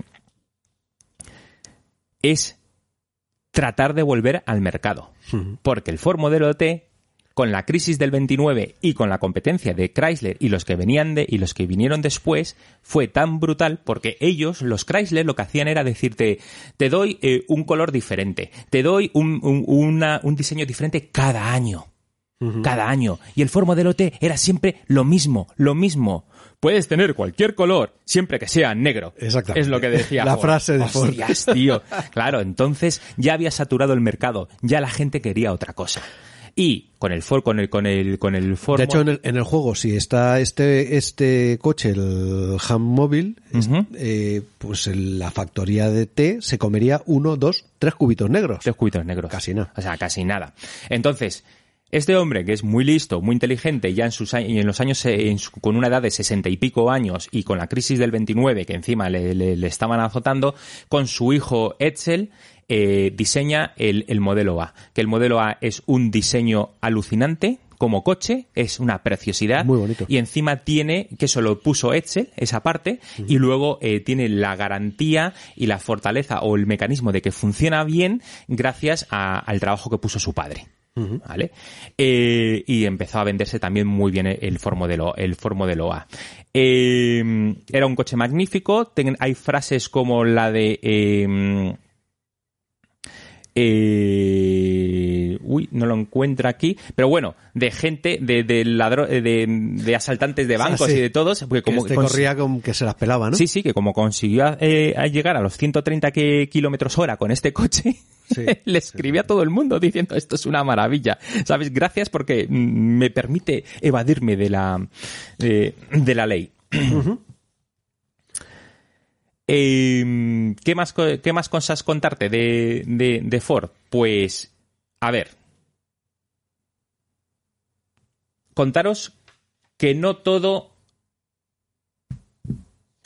no todo son eh, buenas eh, noticias. Es de culebrón su vida. Primero, con su hijo Edsel. Este es la único, lo único trabajo que hicieron juntos. Eh, era muy estricto con su hijo, quería que fuese, eh, aunque fuese el presidente, siempre le, le hacía de menos en público, porque quería que fuese como él, más fuerte, más eh, lo típico. Y, y- La típica cagada de padre es. que nunca mm, estamos y todos nos exentos. de todos hacer. nos preguntamos si hubiesen hecho más cosas juntos, ¿qué hubiera pasado? Mm.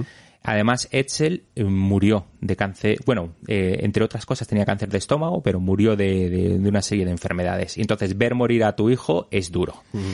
Eh, con respecto a los sindicatos, problema gordo. Eh, este Ford tenía un carácter, debería tener un carácter muy fuerte y la pregunta del millón es que sí, parece que trataba muy bien a sus empleados, pero llegó un momento con la crisis del 29 que él mismo decía, aquí mis empleados me están robando, no se están dedicando a hacer todo lo que tienen que hacer. Hmm. Y puso matones, exboxeadores, exconvictos a vigilar De que todo capataces. de capataces, a vigilar que todo hiciese lo que te- todo el mundo hiciese lo que tenía que hacer. Entonces se montó la Mari Morena. Y no fue. Y, y Chrysler, por ejemplo, aceptó los sindicatos mucho antes que Ford. Fue ya cuando se metió Clara, la mujer de Ford, y le dijo, mira, tío, o sea, déjalo, Es dedícate a otra cosa. batalla es perdida. una batalla perdida. Ha hecho cosas tan lockers como eh, montarse en el barco de la paz para ir a Europa eh, a, a que se a terminara la Primera Guerra Mundial. Antes de que se metiese Estados Unidos fue esto, ¿no? Pero dices, ¿what? ¿Tú qué has hecho? Y luego, eh, más eh, claroscuros que tiene, y lo tengo a- aquí, es eh, un, un libro que es El Judío Internacional, que es un libro que tuvo gran influencia en la expansión mundial del antisemitismo y en, y en particular de la formación ideológica del nacio- nacionalsocialismo. O sea, escribió un libro antisemita, el- o sea, mm, que, que, que yo no lo he leído. Tal vez no fuese lo duro que es, pero siendo lo famoso que es Ford, le sirvió a Hitler y a todos los eh, alemanes de la época allí para decir, mira lo que dice este hombre. Y curiosamente, en Mein Kampf eh, es el único americano que se le menciona con nombre. Joder. Vale, o sea, digno de que por favor eh, pidáis a, las- a los de la tortulia que os hagan un programa de Henry Ford. Hay montonazo de claroscuros, ¿ok? Montonazo de cosas. Eh, yo solamente termino, y ya te doy paso, Eduardo, diciendo lo con las palabras del podcast de La Voz de América, que dice, Henry Ford no fue el primer hombre cuyo nombre fue dado a un, auto- a un automóvil, pero su nombre, más que cualquier otro, está ligado a esta máquina, y su sueño cambió la vida de millones de personas. Algunos todavía se preguntan si Henry Ford era un hombre simple que parecía difícil o un hombre difícil que parecía simple. Nadie, sin embargo, cuestiona el hecho de que hizo que la industria del automóvil fuera una de las grandes industrias del mundo. Pues y está en la postal. Pues yo creo que procede hablar de su contraparte, porque, eh, a ver, Ford, la las fábricas de Ford, durante estos años, y estamos hablando entre 1800, entre 1900 básicamente, y 1930, Ujú. O vamos a llegar hasta el 29, eh, Ford siempre es el mayor fabricante de coches de Estados Unidos. Prácticamente eh, en- en- de los 30 años, eh, en 20 es el mayor fabricante. Ok. Pero vamos a hablar del señor Durant, que es el fundador de la General Motors. Porque dices, coño, no conozco yo coches de la General Motors. Chicos, aquí me he tenido que hacer un esquema, ¿vale? o sea, este programa, de verdad, lleva su preparación, ¿eh? Porque hemos estado, hemos estado dándole muchas vueltas y viendo las, las biografías de esta gente y tal. Y, a ver, os voy a decir marcas, porque Ford es Ford. No tenía muchas marcas más. Pero la General Motors acumula, y ahora os contaré un poco su historia, acumula marcas como Buick, Cadillac, Oldsmobile, Pontiac, Chevrolet. O sea, unos pocos. Hmm. Cuando miramos las listas de ventas de esos años, muchísimos años, vale, Ford era él solo el que más vendía. Pero si sumas los de General Motors, Amigo. le soba el morrillo a Ford en prácticamente la mitad de las ocasiones. Vale. O sea, mm, que el modelo de negocio era muy diferente. Y déjame que me busque mi chuleta de Durant y os cuento un poco cómo era. Perfecto. Adentro música.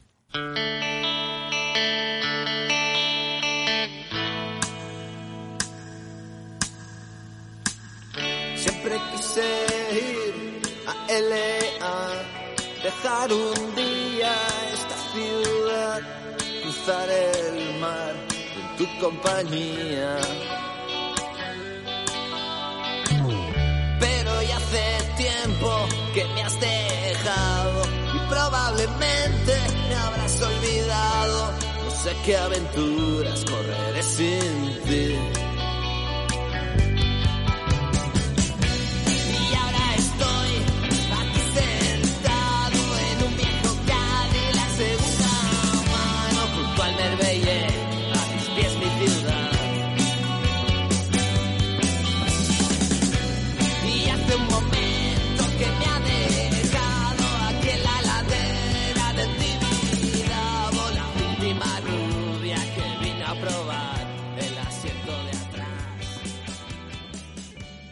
Bueno, pues vamos a hablar de William Crapo Durant, o William C. Durant. Este, eh, este sí venía de una familia adinerada de ascendencia francesa, eh, y este tiene una historia un poco de, de self-made man, ¿no? De- en 1886, con 2.000 dólares y un socio, fundó la Flint Road Cart Company, en Flint, Michigan, eh, y esta compañía lo que hacía era fabricación de carruajes. Pero ojo, que en pocos años, está, con 2.000 eh, dólares, logró hacer una compañía de valor de 2 millones de dólares que vendía en todo el mundo. Joder, macho. O sea, otro crack. ¿Vale? Y al principio no era muy partidario del, de esta nuevo invento del demonio de los coches automóviles, pero vio la oportunidad que representaban. Porque este tío tenía de tonto, pero vamos, ni un pelo. Y eh, bueno, lo que hizo fue, en 1904, compró la empresa Buick, que tenía problemas financieros. Ya para entonces era millonario. O sea, en menos de 10 años el tío se había hecho millonario con su empresa de carruajes. ¿Vale? Y entonces, con, con su empuje, con unas acciones de marketing importantes y, y- bueno, poniéndole un poco de cabeza al asunto, puso a Buick en los primeros puestos de fabricantes americanos por delante de Cadillac y Oldsmobile. Y estamos hablando, pues eso, de mm, 1800, eh, de 1900, antes de 1910. En 1908, él y su socio McLaughlin, y quedaos con el nombre de McLaughlin porque va a tener mucha importancia, estos eran amigos y eh, además de socios, claramente eran amigos. Mm. Bueno, fundaron la General Motors eh, Holding Corporation, seguido en el mismo año de la compra de Oldsmobile. Oldsmobile es también una compañía de la que no vamos a hablar porque, pero fue muy importante. Fue la típica independiente que le fue bien hasta que dejó de irle y llegó un tío con chequera y le dijo, mira, vente para acá. Claro. ¿Vale? Mm. En 1909 compró Cadillac y la compañía que es- luego se convertiría en Pontiac. Y ahí también empezó a comprar industrias de componentes y otras auxiliares de la fabricación de coches. Eh, en 1909 ya tenía 13 fabricantes de coches diferentes, de los pequeñitos que iba comprando, etcétera, etcétera. Esto en un 1830 serían todas esas compañías privadas que va comprando, es pues este las iba acumulando más las partes, la- la- las compañías, las empresas de componentes, ¿no? Pero en 1910, debido a la rápida expansión y de algunas compras que hizo un poco lockers y arriesgadas, el holding pasó por una crisis de liquidez y como consecuencia de esto, pues el consejo puso a Durán en la calle. Eh, aquí lo que tengo que mi- mirar, y la verdad es que no he encontrado, es cómo lo pusieron exactamente en la calle. Eh, creo que lo que hicieron fue algún tipo de jugada de bolsa en la cual eh, debieron generar nuevas acciones que dejaban en minoría a Durant y entonces eh, Vamos, como un 18XX. Lo ya largaron, tengo más lo acciones largaron, que tú, efectivamente. ok. Eh, bueno, pues tuvo que abandonar la compañía. Pero, ¿te crees que se estuvo quieto diciendo, bueno, tengo pasta, voy a vivir la vida loca? No. Entre 1911 y 1915, Durán empezó a hacerse cargo y maniobrar con la compañía Chevrolet. Mm. ¿Vale? Y la reflotó, porque era también otra compañía que estaba reguleras. Y esto le dio ganancias suficientes para comprar, para volver a recomprar acciones de General Motors hasta que pudo recuperar el control de la General Motors en 1916. Wow. ¿Y cómo volvería? Volvería de guau, guau, guau, guau, aquí llego yo. No, yo creo que debía ser un tío mm, como muy práctico. Mm. O sea, no, a ver, es only business, amigo. Only business. nazi personal. Me encantaría jugar un 18XX con estos, tío. Joder, ya te digo. Bueno, entonces, eh, Durán y Ford creían que el automóvil sería un bien de consumo masivo, pero mientras Ford se centraba, como hemos visto, en el modelo T de un solo color, Ahí está. Durant no. Durant pensaba que eh, lo bueno es hacer una gama de productos de diferentes precios, de diferentes calidades, de diferentes colores, porque ya lo había experimentado con su empresa de carruajes Mm. y le ha ido muy bien. Claro. Y entonces lo que dijo fue, no, yo tengo muchas empresas y muchos tipos de coche, ya habéis visto, un montón de marcas. Y si empezamos a mirar por el tablero, encontraremos, pues, a ver, te, te- te la repito, Alex, búscame coches de lujo. Bueno, yo creo que de Pontiac y Oldsmobile debería haber alguno de lujo. Mm. Mira, hay Cadillacs. Pontiac está aquí, es de Sí. gama media. El Pontiac Six. Sí, Cadillac es de lujo. sí. Muy bonito este Cadillac que aparece Sí. por aquí. Y otro Cadillac de lujo. el y otro último. Cadillac de lujo. El último, sí, Sí. sí. Bueno.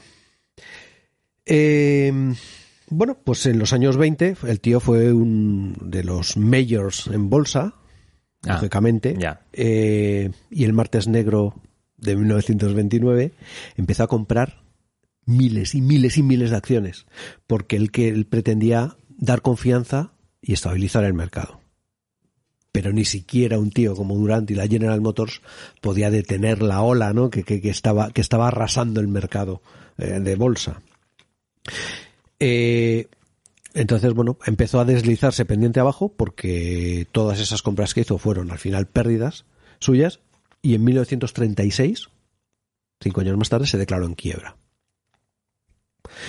Bueno, pues una vez el tío quebrado, eh, su amigo McLaughlin fue al rescate y le dio una generosa pensión de 10.000 pavos al año, que vendrían a ser, decían, eh, unos 180.000 dólares al año de pensión. Eduardo, tú acuérdate de mí, ¿eh? Yo es lo mismo digo, tío. Y el que acaban macho. de nombrar tal no soy yo, ¿eh? Joder, madre mía. Bueno, y Durán pues no se no, no se paró ahí. Abrió una bolera, una bowling alley, con un restaurante de comida rápida. Y el tío predijo que el negocio del consumo estaba ahí. Y el tío planificó una franquicia de 30 boleras con, con restaurantes rápidos, eh, fast foods y esas cosas. Ahí podemos ligar con el juego del fast Food- food, food food chain magnate. Me acaba de hacer la cabeza. Y en 1942, aquí digamos la historia de, de Durant se, se va acabando, ¿no? En, en 1942, con 80 años, estaba visitando una mina de cinabrio que había en Nevada porque el gobierno estaba pensando en tal y el tío estaba pensando en abrir una mina de cinabrio en Nevada y en esa visita le dio un un stroke, ¿no? Es un ictus Creo que sí. sí. y bueno, a partir de ahí su salud se fue deteriorando, eh, bueno, hasta que murió en 1947. Pero toda una historia. El personaje en el juego lo que hace es una cosa diferente a la que hace Ford. También te puedes poner una fábrica antes que nadie. Puedes poner una fábrica, te gastas tu tecnología Pero donde quieras. do- donde quieras y donde puedas. O sea, de una tecnología mayor. Eso es. Y no, o de una tecnología menor. o sea, Ah, bueno, sí, perdón. Puedes- razón. puedes Sí, construirla donde, donde- no tengas. donde no tengas. Es- esa es la diferencia con Ford. Y además, como construir adelantado en el árbol, en la línea tecnológica, siempre requiere eh, de tecnología. Durant te da un cubo de tecnología Sí, de regalo efectivamente. para ayudarte. Eso es. Así que bueno, esta es la historia de mm, el amigo Durant. Me ha encantado. Sí, es muy, muy, muy interesante. O sea, y estas son las historias, digamos, de las dos medios. Las, las, ¿cómo llaman? Las Big Three son Ford, General Motors y luego está la de Chrysler. Chrysler, ¿no? Claro. Que si quieres, Pues ala.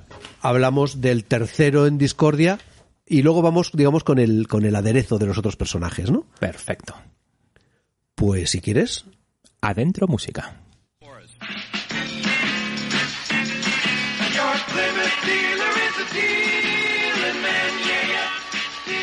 Plymouth dealer a dealing man, yeah, yeah. I'm a Plymouth dealer, a dealing man. And right now I'm giving the best deal ever on that new, fast-moving Plymouth Fastback, the Plymouth Barracuda. Hey, man, the name of the Plymouth Fastback is the Barracuda. I know. I can't pronounce Barracuda. Hey, that's a bad scene, man. I mean, like you being a Plymouth dealer and not being able to say Barracuda. I'm hip. I mean, I know. Yeah, well, look, man, try this. What?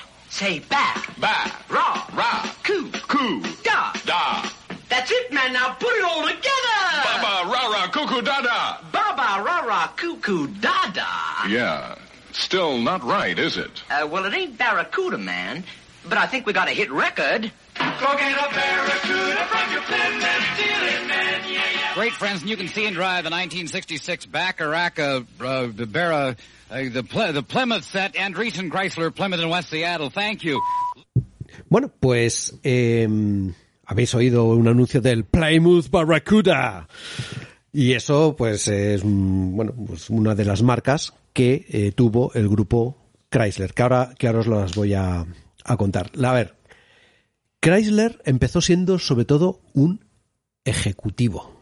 Bueno, empezó en el mundo del automóvil, porque su historia empieza en el ferrocarril. Chrysler empezó su carrera como eh, maquinista y mecánico de ferrocarriles. O sea, durante pues, los primeros años de su carrera fue mejorando su conocimiento, fue mejorando su reputación, hasta llegar a ser uno de los principales ingenieros de, de ALCO. ALCO es American Locomotives Corporation. Mm. O sea, este tío era la referencia. Y por otra parte, él, bueno, él por sí mismo estaba interesado en el mundo del automóvil, le gustaba, eh, recordemos que es mecánico. Pero en 1911 le ofrecieron el puesto de jefe de producción de la Buick. La Buick os recuerdo que era esta empresa que compró el amigo Durant eh, porque estaba mal de pasta y fue, digamos, el principio de, de General Motors. Bueno, pues en 1911 ya os digo que contrató a este hombre, a Chrysler, como jefe de producción y allí encontró un montón de maneras de reducir costes de producción. Aquí se vio que era un muy buen gestor, pero muy bueno. Eh, por aquel entonces, eh, os recuerdo que a Durand lo habían largado de la General Motors. Cuando recuperó el control de la General Motors, eh, Chrysler presentó su dimisión. ¿Por qué? Porque Chrysler estaba, digamos, era muy amigo de los banqueros que habían ayudado a votar al, al, al amigo Durant de la General Motors. Y entonces al llegar, pues él dijo, mira chico, mm, creo que lo suyo es que presente mi renuncia y me voy. Por lo visto, Durant cogió el primer tren que pudo hasta Flint, Michigan, y le puso encima de la mesa una oferta que jamás había visto nada ni parecido. Le dijo, te ofrezco 10 mil dólares al mes durante los próximos tres años. Eh, os recuerdo que 10 mil dólares de aquel entonces es como si ahora fueran 180 mil dólares al mes. Wow. Eh, además, durante los tres años te voy a dar un bonus anual de 500 mil dólares. Medio millón de dólares. Y cuando eh, Chrysler escuchó esta oferta, eh, le dijo, perdona, ¿me lo podrías repetir? Sí, sí, sí, el otro se lo repitió y tal. eh, y claro, Chrysler dijo, "Mm, soy tu chico. y se fue con él, pero más contento que unas Pascuas. Eh, Aquí, digamos, Durán convirtió a Chrysler en un, hombre rico, lo convirtió en el, en el millonario que luego sería, ¿no? El tío aceptó, siguió los tres años más, siguió reflotando y haciendo las cosas en Buick perfectamente, y en 1919, bueno, pues él tenía ya otras ideas, eh, dimitió y vendió sus acciones de, que tenía de la General Motors por 10 millones de dólares. ¿En qué año? Esto en 1919. Muy bien. O sea, ¿Vale? Estuvo, siguió metido en temas de automoción y tal, y en eh, 1925, pues eh, hizo, perdón, creó la Chrysler Corporation, integrando marcas como la Maxwell Motor, Plymouth De Soto y Dodge. De los hermanos Dodge. Sí. Que fueron los que trabajaron con Ford de ingenieros. Sí, sí, sí, sí. Aquí al final, a ver, somos pocos y nos conocemos mucho, ¿no? Entonces, está todo muy relacionado. Claro, son, en el fondo son 20 años. Son 20 años de, de, de locurón. De locurón, ¿no? Y, y bueno, pues eh, digamos, yo creo que esta es la parte interesante. Eh, Chrysler en el juego te da dos cosas. Te da dos cubitos que tiene sentido, porque tú has dicho que era un, un grandísimo ingeniero, ¿no? era un gran ingeniero y mecánico, o Y sea, mecánico. conocía, sabía lo que era un motor. Por eso, por eso, fíjate que te da dos cubitos. Dos cubitos. Y luego te da una cosa muy interesante que es que te quita cubitos negros. Te O sea, que quita es- cubitos que es negros. un buen gestor. Es un fantástico gestor. Claro. Y te quita cubitos negros de una manera muy peculiar. El primer turno te quita uno, el segundo turno te quita dos, el tercer turno te quita tres y el cuarto turno te quita cuatro. Antes de que pagues por los cubitos negros. Evidentemente.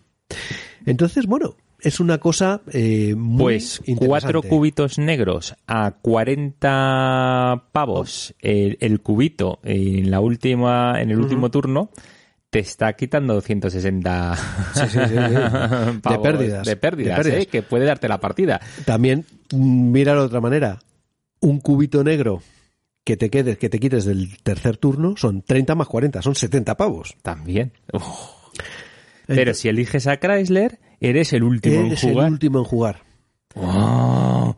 Y ojo, porque las acciones ejecutivas tienes, que- sí, tiene sí. su interés ser el primero, yo creo. Claro.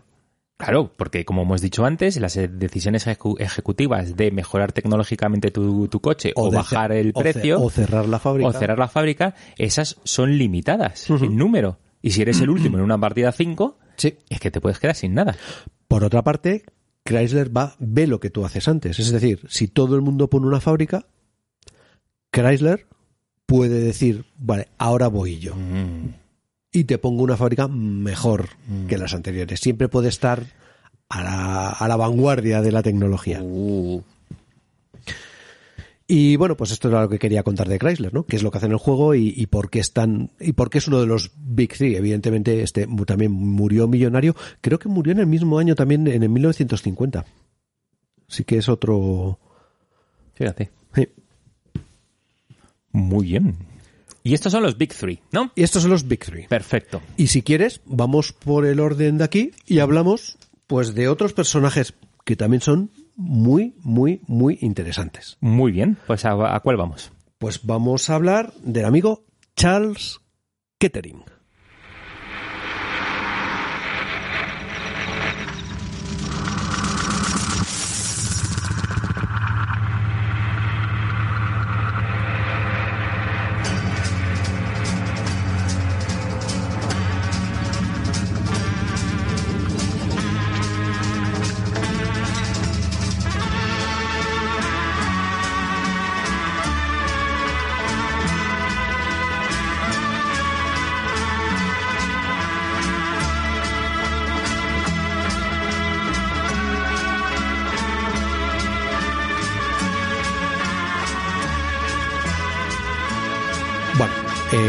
Caso he puesto una música que me encanta de los Tornadoes, que es eh, Telstar.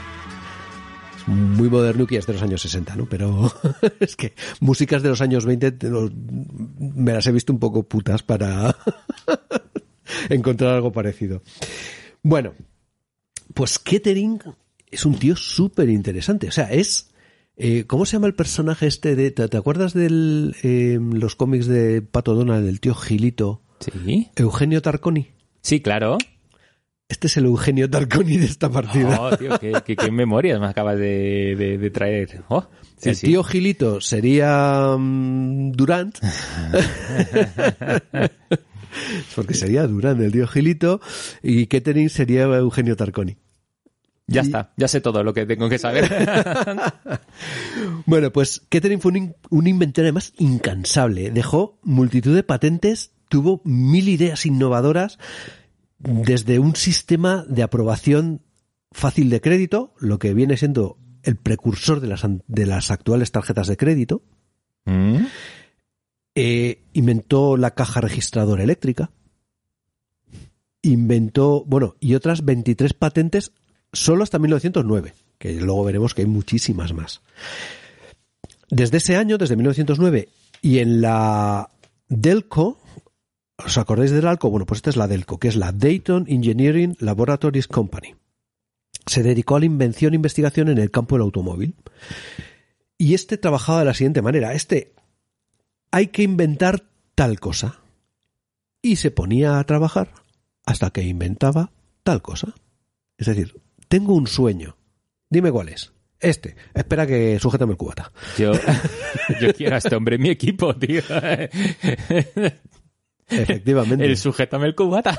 Sujétame el cubata. O sea, y luego veremos que, bueno, pues mil frases de Kettering va en el trabajo, trabajo, trabajo que decías antes Mm. y inténtalo, inténtalo de nuevo. Inténtalo. Fallar es lo que tiene que ocurrir antes del éxito. Te interrumpo porque haciendo eh, lectura de toda esta época, Mm. Ahora se nos llena la boquita con hay que ser fluid, las empresas tienen que ser muy fluid, eh, somos súper modernos, eh, hay que trabajar, pero al mismo... O sea, un montón de cosas, de ideas, que dices, pero si toda esta gente tenía esas ideas en la cabeza. Sí, sí, sí, por supuesto que sí. sí. Bueno, no- nos venden el tema como novedad, pero Claro. la- las cosas siempre vuelven, Vuelven y vuelven y vuelven y vuelven. Y es la misma historia con diferente apariencia, ¿no? Sí, sí. Pero bueno, entonces en el campo del automóvil lo primero que se propuso eh, fue un starter de coches, un arrancador de coches. Porque acordaros que los coches arrancaban a manivela. El Forte, te bajabas, le dabas a la manivela, se encendía el motor y allá que te ibas. ¿Ah, sí? Ah, Eso no lo sabía. No sé si... Vale, vale. Y además lo habrás O sea, visto. yo lo he visto en ver, las pelis, pero en no las sé- pelis de cine mudo. Sí, sí, pero no sabía que el, el, el modelo T ya también era de... Sí, sí. Era de... hostia, madre mía. Sí, porque el modelo T es de 1908. Has dicho. Sí, sí, sí, sí, pero y bueno. Esto, y esto se inventó como pronto en 1911. Por lo tanto, la manera que había de arrancar los motores era a manivela. Y no crees que lo introdujera, ¿no? Porque hemos dicho que no avanzaba tecnológicamente. Eh, tengo mi duda. Mm, bueno, a lo mejor, a lo mejor un poquito más adelante le puso un cubito de estos blancos Eso. y le metió una arrancada. Pero bueno. Bueno, pues el tío para 1911 había desarrollado no solamente un starter, o sea, un, un- un motor de arranque, realmente. Había desarrollado todo el sistema eléctrico funcional de un coche moderno. Para la iluminación, para el starter, para todo. Con una batería, etcétera. Mm. Entonces, todo eso lo hizo él. Al principio el problema que había era el tamaño del, del este motor de arranque. Y el tío luego logró pues, reducir y, y meter hasta un, hasta un tamaño que un coche lo podía, un coche normal lo podía Claro, tener. claro. Y a partir de ahí, bueno, pues eh, Delco fue vendida eh, a General Motors en 1918 Ujú. y allí empezó a desarrollar motores refrigerados por aire. Ahí es nada. Ahí es nada. Y lo hizo. Mm. Hizo los radiadores de placas de cobre. En vez de tener un... eh, o sea, utilizaba de disipador de calor plaquitas de cobre. Lo que pasa es que no, por lo visto no funcionó demasiado bien el, el tema. No sé si porque no funcionaba bien y los motores no, no, no lograba evaporar el suficiente calor. Por costes no lo tengo claro. Y además el tío estuvo desarrollando todo lo que es el octanaje de las gasolinas. Hostia. O sea, el octanaje de las gasolinas se lo debemos a Kettering. La gasolina con plomo, porque el octanaje se, se obtiene a partir de aditivos, entre ellos el plomo. Lo siento, mm, ecologistas. Mm, Sí, fue este de tipo, pero el que iba a saber que, el plomo contaminaba lo que contaminaba y, y que se iba a contaminar el aire y que al final con, el tío lo que decían es, no, necesito un combustible, porque el petróleo, que era lo que utilizaban los coches antes, era mal combustible. Y con los aditivos, pues empezó a obtener gasolinas, Mm. que hacían muchísimo más potentes y muchísimo mejor rendimiento de los motores. Y todo esto lo hizo Kettering. Así que se entiende que en el juego lo que hace es que te da, aparte juegas primero, eh, te da tres cubitos. Se entiende perfectamente. Tres cubitos tecnológicos. Tres cubitos es mucha tecnología. Y bueno, entre sus 186 patentes que tiene el tío, encontramos desde incubadoras para recién nacidos, un torpedo aéreo, que es lo que se consideró como el primer misil. Claro. ¿Ves? Hay una, hay una foto muy graciosa que ves, es como un torpedo que le han puesto un biplano, como unas alas, y luego lleva una especie de, bueno, pues eh, en el fondo no deja ser un dron, ¿no? Es no, no deja ser un avión no tripulado, pero para tirárselo encima al otro. Fantástico. Entonces, por lo visto, este, este invento se tuvo en cuenta en el desarrollo de los primeros misiles. Eh, y bueno, también lo que, com- como os decía, pues eh, la gasolina con plomo la inventó él. No todo iba a ser bueno, pero Bueno, ha, permitido, ha permitido muchas cosas. Luego, Aquí hay mucho que decir, ¿no? Porque Claro. Ford, eh, podría, hay frases por allí que dicen, los atas, gracias a Ford tenemos atascos. Sí, bueno, pues, claro, efectivamente. O sea, Bueno, pues sí, y ya la gasolina pues ya no lleva plomo desde hace muchos años Claro. y bueno, pues estas cosas que, que pasan. Y luego tiene un par de frases, bueno, tiene muchas frases. eh, cuando buscas las, las Kettering quotes, hay dos que me han gustado especialmente, ¿no? Que es, la primera es, nunca te harás daño en el pie si estás parado. Cuanto más rápido vayas, más posibilidades tienes de torcerte un pie, pero también más posibilidades tienes de llegar a algún lado. Y después la, que es claramente la suya, ¿no? Es, es, es todo este espíritu de Kettering, que es, no importa si lo intentas y lo intentas de nuevo y fallas. Importa si lo intentas y fallas y no vuelves a intentarlo. Total. Venga, pues hablamos de otro mm, y- personaje.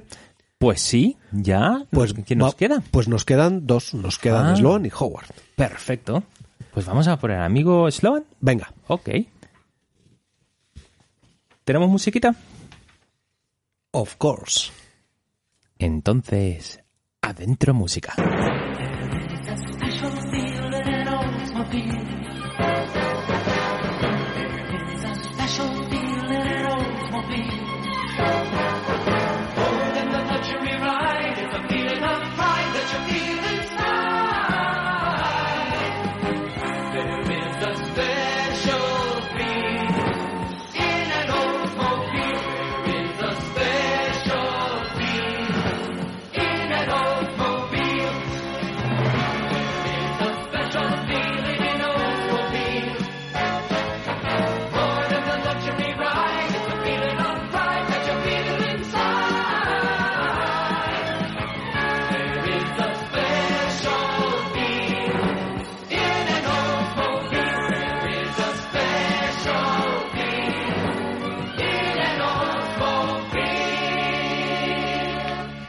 Pues para mm, el amigo Sloan hemos elegido una música em, que es un anuncio de Oldsmobile. es un anuncio de Oldsmobile. Ok. ¿Por qué? Porque este hombre fue ejecutivo y, y CEO de la General Motors desde los años 20. ¿Vale? A ver, a Sloan, antes lo has comentado tú de General Motors, pero el que inventó el concepto fue Sloan, que fue el establecimiento de cambios de estilo anuales. Mm, Es decir, todos los años tiene que haber el coche del año. claro. Tiene que haber eh, variedad, tiene que haber una, lo que llamaban ellos la escalera del éxito, ¿no? Con, con la estructura de precios en las que de menor a mayor precio, pues mm, controlaba General Motors, que son Chevrolet, Pontiac, Oldsmobile, Buick y Cadillac. Fíjate. Casi nada. Claro, pero la escalera que ellos controlan, aquí en estos modelos tenemos estos modelos que tienen estas características y te producen Sí. esto. O sea, ¿sería similar a lo que tenemos en el grupo Audi de, de a lo mejor los Skoda, los... Sí, efectivamente, es la misma Volkswagen, historia. Skoda, Volkswagen, Audi, por Eso es, ejemplo. eso es. Fíjate. Mm. Es, Sí, sí. a ver, ¿cuál has dicho? Skoda, Volkswagen. Volkswagen, Seat, Eso es Volkswagen, Seat, Seat, Audi. Audi. como marca de lujo. Y, y el grupo es Volkswagen, que me he Sí, efectivamente. El grupo, el grupo lo que Ah. hace eh, es no- son marcas que no compiten entre sí, Claro, claro, porque claro. van a segmentos diferentes. Claro. Mm. Y entonces los compradores pues podían mantenerse siempre, como decían ellos, en la familia de General Motors. Claro, pero unas aprenden de otras. y Entonces, lo- vale, vale, vale. Y entonces, eh, claro, a medida que cambiaba el poder adquisitivo de las personas, pues iban cambiando de segmento, pero siempre dentro de General Motors. Eso la es. cuestión es no perdamos clientes, amigos. Entonces, bueno, eh, en 1919, él y los ejecutivos suyos crearon la General Motors Acceptance Corporation, que es una rama financiera que prácticamente lo que inventó fue el sistema de crédito para préstamos de automóviles. Mm, ¿Por qué? Porque esto lo que permitía era, al contrario que los compradores de Ford, que era que tenían que ahorrar el dinero para comprarse el Ford T y pagarlo en el momento. y pagarlo a taca taca, estos dijeron, no, aquí mm, tiene que haber un sistema de financiación de los coches. Y el tío inventó el sistema de financiación de los coches. Pues anda que no hay una montada con las financiaciones de coches, que es otro negocio eh, Pues gigantesco. ¿eh? Es un negocio que no veas tú. Hmm. Con lo cual, joder, es una idea hiper brillante. Hmm. Porque lo que vas a conseguir con esto es vender un huevo de coche. Efectivamente. ¿Vale? Eh, entonces, claro, estos conceptos, junto con la resistencia de Ford al cambio en la década de los 20, impulsaron a General Motors al liderazgo. Como te decía antes, si sumas las ventas de estos coches versus las de Ford, le superó. Le superó. Y eso es- y allí es cuando ya le tuvo que admitir Ford y decir, bueno, mira, mi modelo T ha llegado hasta donde Hasta llega. donde ha llegado, Pero eso es, es. que mm, mm, mm, tengo que hacer algo diferente. Sí. ¿sabes? Eso. Bueno, pues eh, el liderazgo este de ventas es una posición que mantuvo prácticamente 70 años. Joder. que se dice pronto. Entonces, bueno, pues bajo la dirección de Sloan, eh, General Motors se convirtió en la empresa industrial más grande que el mundo haya conocido. Ya. Hablamos de poca cosa, ¿eh? Hmm. bueno, pues yo creo que esto es así lo más relevante de, de Sloan. Y fíjate lo y que lo que hace. tiene, y lo que tiene Sloan es te da un cubito de tecnología y te da gratis un cubito de descuento en los coches. Eso es lo que te da. No, no, no, no, no. Ay, no, no, no, perdón, no, no, no es el es. descuento, joder, es el, el, Te el que la, sí mitad, la mitad de los cubitos negros que generes Ese turno. ese turno. Y eso es fantástico. Y eso cuadra con la historia de Sloan que nos has contado. Eso es, eso es. ¿Vale? Perdón, O sea, perdón. Este gestor es el gestor. Hmm. Es bueno, también es la leche. Entonces, Sí, dice, efectivamente, son Sloan y Chrysler, los gestores. son los gestores. Entonces, a Sloan lo que hace es que te quita cubitos negros. ¿Pero qué cubitos negros te quita? Los que generas en ese, en ese turno. O sea, que puedes arriesgarte ese turno. Si coges a Sloan Sí. a decir, voy a cagarla un poco. Venga, voy a fabricar más de lo debido, voy a intentar Mm. comerme Eso todo este mercado. Eso es. Y tiene un, y va tercero en el orden de turno, Hmm. que no está nada mal, ¿eh? Lo que pasa en las partidas estas que jugamos, la verdad es que no lo cogimos No lo nunca. cogimos mucho, porque necesitamos muchas más partidas para ir sabiendo cómo ir jugando. Como- y a lo mejor jugando. tiene, empieza, bueno, aparte que con más jugadores, posiblemente Claro. ya la variación sea diferente. Claro, porque yo sigo en, yo sigo en el, en el famoso primer turno y en el primer turno a lo mejor te dices, pues me voy a coger a Sloan, que me da un cubito de tecnología y me permite... mm, ah, no lo sé. Bueno, Vale. y vamos a ver al último personaje que yo creo que es A mí me encanta el- este es, último, ¿eh? es el más, casi te iba a decir, pintoresco. Eso. Y ahora, y ahora te voy a contar por qué. Y por favor, adelante música.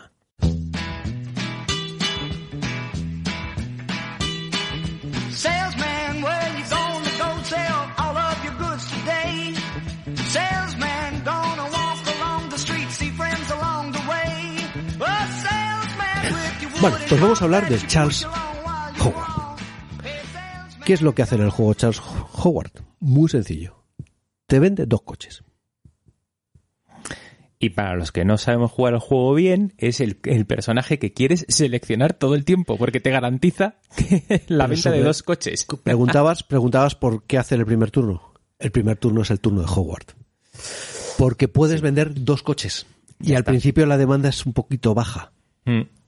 Sí, sí, sí, sí. Es baja. Y si quieres, puedes, solamente hay demanda para los coches em, de gama media. de gama media. Si Mm. tienes otro coche, por lo que sea llegas a lujo o llegas a, a consumo, puedes hacerlo con, puedes venderlos con Hogwarts. Lo veo, lo veo, lo veo. Eh, dices "Uh, que en el primer turno te olvides un poquito de lo que hacen los demás y si los demás están construyendo coches de gama media, te vayas al, al coche de gama baja que Sí. te puedes aproximar y te garantices dos ventas de eso. Aunque no haya demanda general, Hogwarts te compra esos dos coches. Eso es. No sé, No sé, es, no sé, no sé. es misterioso el tema. Bueno, y este tío dices, joder, pues, pues debió vender bien, ¿no? Mm. Pues te voy a contar. Este tío salió del ejército en 1903, que fue el primer año de los automóviles Buick. ¿Mm? Eh, hay parte de la historia que además la he sacado de la página de Buick. Hay una página de historia de Buick Ah, sí, me parece que me he acercado a ella. Sí, sí, sí, la he visto. Ajá. y vienen historias de este estilo, ¿no? De, del amigo Howard, ¿no? Bueno, pues llegó eh, a San Francisco con 21 centavos en el bolsillo, o eso afirmó más tarde, y consiguió un trabajo en la Golden Gate Avenue vendiendo bicicletas. ¿Vale? Pero eh, en 1905, mm, bueno, Howard ya estaba convencido de que la próxima gran tendencia serían los automóviles. Mm. Así que se cogió otro tren y se fue a Detroit. Eh, Charles, eh, vamos a ver, ese año eh, es cuando Billy Durant se hizo cargo de Buick, Mm. Que había construido 28 coches el año anterior. O sea, Buick era un taller de tres amigos. o sea, es que Claro, claro. entonces Durant lo que hizo fue crear 13 concesionarios en Estados Unidos en 1905 y empezó a buscar vendedores natos, de los cuales, pues oye, él mismo pues, eh, pues era un buen exponente, ¿no? Eh, Charles Howard se presentó y volvió a San Francisco con la distribución para ocho estados occidentales de la casa Buick. Vale, ok. ¿Vale? Sí. Bueno, pues esto fue en 1905. Bueno, pues en 1906, eh, General Motors, vamos, eh, bueno, General Motors, Buick construyó 2.295 coches, con lo cual ya había producto que vender en la costa oeste. Él personalmente reclutó a todos los vendedores y el negocio pues fue bastante bien desde el principio. Eh, a ver, se atribuyó su exitazo a la publicidad, pero la publicidad hecha a ese estilo que tú sabes que a mí me gusta, que es hacer cosas diferentes. Entonces, eh, por ejemplo, una vez eh, lo que hizo fue la, la primera maniobra que así extraña fue en 1907, condujo un camión de dos cilindros de San Francisco a Oakland a través de San José. Tardó cinco horas. Lo que hoy en día creo que se tarda mm, 40 minutos, pero bueno. Eh, en 1910 mandaron un cargamento completo de Buicks a San Francisco y el tren transportaba 134 vagones nuevos y, y llenos de coches Buick Ajá. que se veían. Ajá, vale, vale. Entonces lo que hizo fue convertirlo en una atracción turística instantánea. Lo que empezó a pedirle fue que parara en los pueblos al maquinista. Uh, y todo el mundo a sacarse fotos. Bueno, fotos ¿eh? en esa época, no sé, pero vamos. A, todo, verlo, a verlo. todo el mundo. Claro. Conclusión, publicidad, publicidad, publicidad. Ya para 1912, California era el segundo lugar donde más Buick se vendían después de Nueva York. Toma las dos coches, puestas, ¿vale? coches, coches nuevos, ¿no? Em, después el eh, Howard hizo una pedazo de tienda en la Golden State Avenue, donde vendía bicicletas, vaya, a un edificio de cuatro pisos. La sala de exposición tenía un techo de 22 pies que vienen a ser 8 metros, ¿no? Oh, ni idea, ni idea. Eh, y incluía escaleras semicirculares de estilo ópera con 40.000... eh, joder, los pies cuadrados, la madre que lo parió. Eh, de, de total, vamos, un sitio enorme, vaya. Una cosa que hizo, esta fue de las que me gusta, es, ¿tú sabes eso de que hablen mal de ti pero que hablen? Ajá. Bueno, pues cogió una caravana de Wicks y se metió en el valle de Yosemite, Ok. ¿vale? Y estaban los vehículos motorizados prohibidos en el valle de Yosemite. Y entonces Howard fue arrestado. ¿Qué es lo que pasó? Que los titulares al día siguiente de todos los periódicos, ¿de qué hablaban?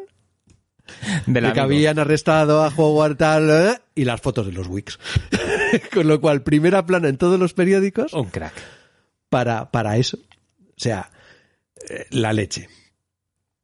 Por cierto, en 1915, cuando Billy Durant estaba en problemas financieros, de los que hablábamos antes, eh, Charles Howard le prestó 3 millones de dólares para obtener esas acciones. Anda la hostia. No me digas. Al final, esto es un culebrón, ¿eh? Pero esto es un culebrón. ¿Están todos relacionados? Dios, los amigos de la tortulia tienen programa aquí. Bueno, la saga de los automóviles. bueno que sí tienen, bueno que sí y tienen. los empiezan a mezclar a todos. Y te... Sí, sí, sí, sí, sí. ¡Uh, madre mía. Bueno, la cuestión es que para la, ca- la década de los 20 Howard fue llamado el concesionario de automóviles más grande del mundo. Mm, ujú. O sea, lo vendía todo. Eh, bueno, llevaba un estilo de vida lujoso, con periódicos que afirmaban que pertenecía a todos los clubes de golf del estado de California. Claro, claro, claro. Este hombre Tenía un yate, es imagen. Es un imagen. yate de la leche atracado en el San Francisco Jazz Club, un, un rancho de ganado de no sé cuántos mil acres y caballos de carreras. eh, y su mejor año, por lo visto, fue en 1941, cuando, digamos, obtuvo la prima de ventas por 30.000 wicks. O sea que el tío estuvo muchas décadas ganando mucha pasta. Pues. Eh, Y después entiendo. también se dedicó al tema de la cría de caballos de carreras y Hombre, todo sí, eso. claro. No te y, fastidias. y 1950 también fue el año en el que falleció Charles Howard. Pero un tío súper curioso. Y, mi- y- y tengo aquí apuntado que eh, eh, en- en- eh, hubo un momento de uno de cada ocho coches vendidos en California, en California, Sí. los lo vendía Howard. De- pues yo había visto que uno de cada ocho coches de Estados Unidos los vendía Howard. Ostras. Bueno, bueno. Ah, bueno, bueno. aquí es lo que ponen en, la- en- Sí, en las reglas, sí, ¿no? sí. El Wallace, que ha escrito, at one point in time he was responsible for selling one Lo out vendía of todo. every eight cars. Lo vendía todo. Pero estas son las cosas que me encantan. Esto de que tienen que hablar de mí. Vale. Sí, sí, sí, sí, sí, efectivamente. Y ya sabes que a mí esas mierdas me gustan. Tengo algún juego que vender, pues... mm, Pensar pues, out of the box. Sí, bueno, o no pensar que- cuál es el objetivo de la publicidad. Mm. Darte a conocer. Aquí en, en, en Tres Cantos eh, eh, tenéis mercadillo de... Sí. ¿no? Y eso lo disfrutas tú mucho. A, a Eduardo le encanta me estar encanta. en el mercadillo allí Sí, sí, vendiendo las, sus cosas de casa. Sí, bueno, es un garage sale, pero, pero puesto ahí. Y sí, me lo paso muy bien. y hay cosas que son, que además mis hijos me dicen, "Joder, ¿esto quién lo va a querer? Alguien habrá que lo quiera. Ahí está. Ya me ocuparé yo de eso. Y, y siempre hay alguien, siempre hay alguien que lo quiere. Me encanta. Bueno, oye, pues eh, una hora 48 de Yayos más la música, o sea que se alargará esto ahora cuando lo ponga en postproducción. Eh, ha llegado el momento, le hemos dado un buena, una, una buena batida Bueno, al juego, ¿no? Un momento, una última recomendación del juego es. Mm. este juego merece mucho la pena. Si tenéis un club donde jugar con tres o cuatro amigos más, hacerlo. Si os gusta coleccionar, este coche, este coche, joder, este juego merece mucho la pena. Sí, sí, sí. Yo lo he visto que está a unos 60 pavos, no sé Sí, si... en- eh, yo lo he visto en Wallapop, En Wallapop, la ¿no? versión tuya, Sí, eh, la de Trifog. Sí, Pero, bueno, que lo veas seguro, en Wallapop que es más. que te tienen que contestar, porque yo también Bueno, he puesto sí. ahí algunas cosas y, o sea, eh, he pedido que comprar cosas y nunca te contestan. Hmm. es que hay de todo en este mundo. Pero bueno, pero sí, yo, o sea, es, eh, todavía no es como el otro juego que te gusta tanto, Eduardo, el Estudio en Esmeralda, ese que te flipa. Sí, Pues, sí. eh, pues ver, que no. es otro juego que es bueno, pero que no, que no, es otro overrate. pero este es overrate y encima es over... Overpriced, over- ¿no? overpriced, El, estudio en Esmeralda. ah, pues en este caso no. En este caso tenéis un buen económico aquí, señores. Sí, exactamente. Esto, efectivamente, es un económico, pero con un tema muy interesante, súper bien metido y, y, y- y muy, muy, muy... Cuando lo juguéis veréis que no tiene fisuras. Que para mí esa es la definición de un juego elegante. Correcto. O sea, si Miguel dice que su juego es el Kailus, pues a este, mm, para mí, este es un juego de esos que no tienen fisuras. O el Twilight Struggle no tiene fisuras. Mm. O yo no se las veo, vaya. De momento no. O sea, mm, pero no se las veo. Eso engarza, engarza en tu cabeza. Engarza todo perfectamente en mi cabecita. Muy bien, pues entonces vamos eh, yendo a las secciones finales de nuestro programa y eso quiere decir que mm, nos adentramos en Willie is happy again. qué hemos jugado en las últimas semanas. Sasha plays with Brit. Adolf builds a bonfire.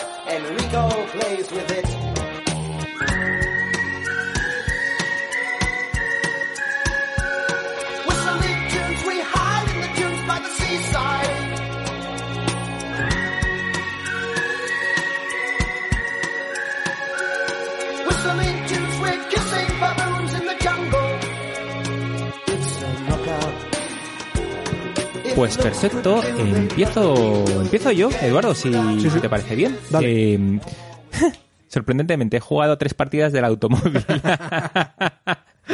Me too.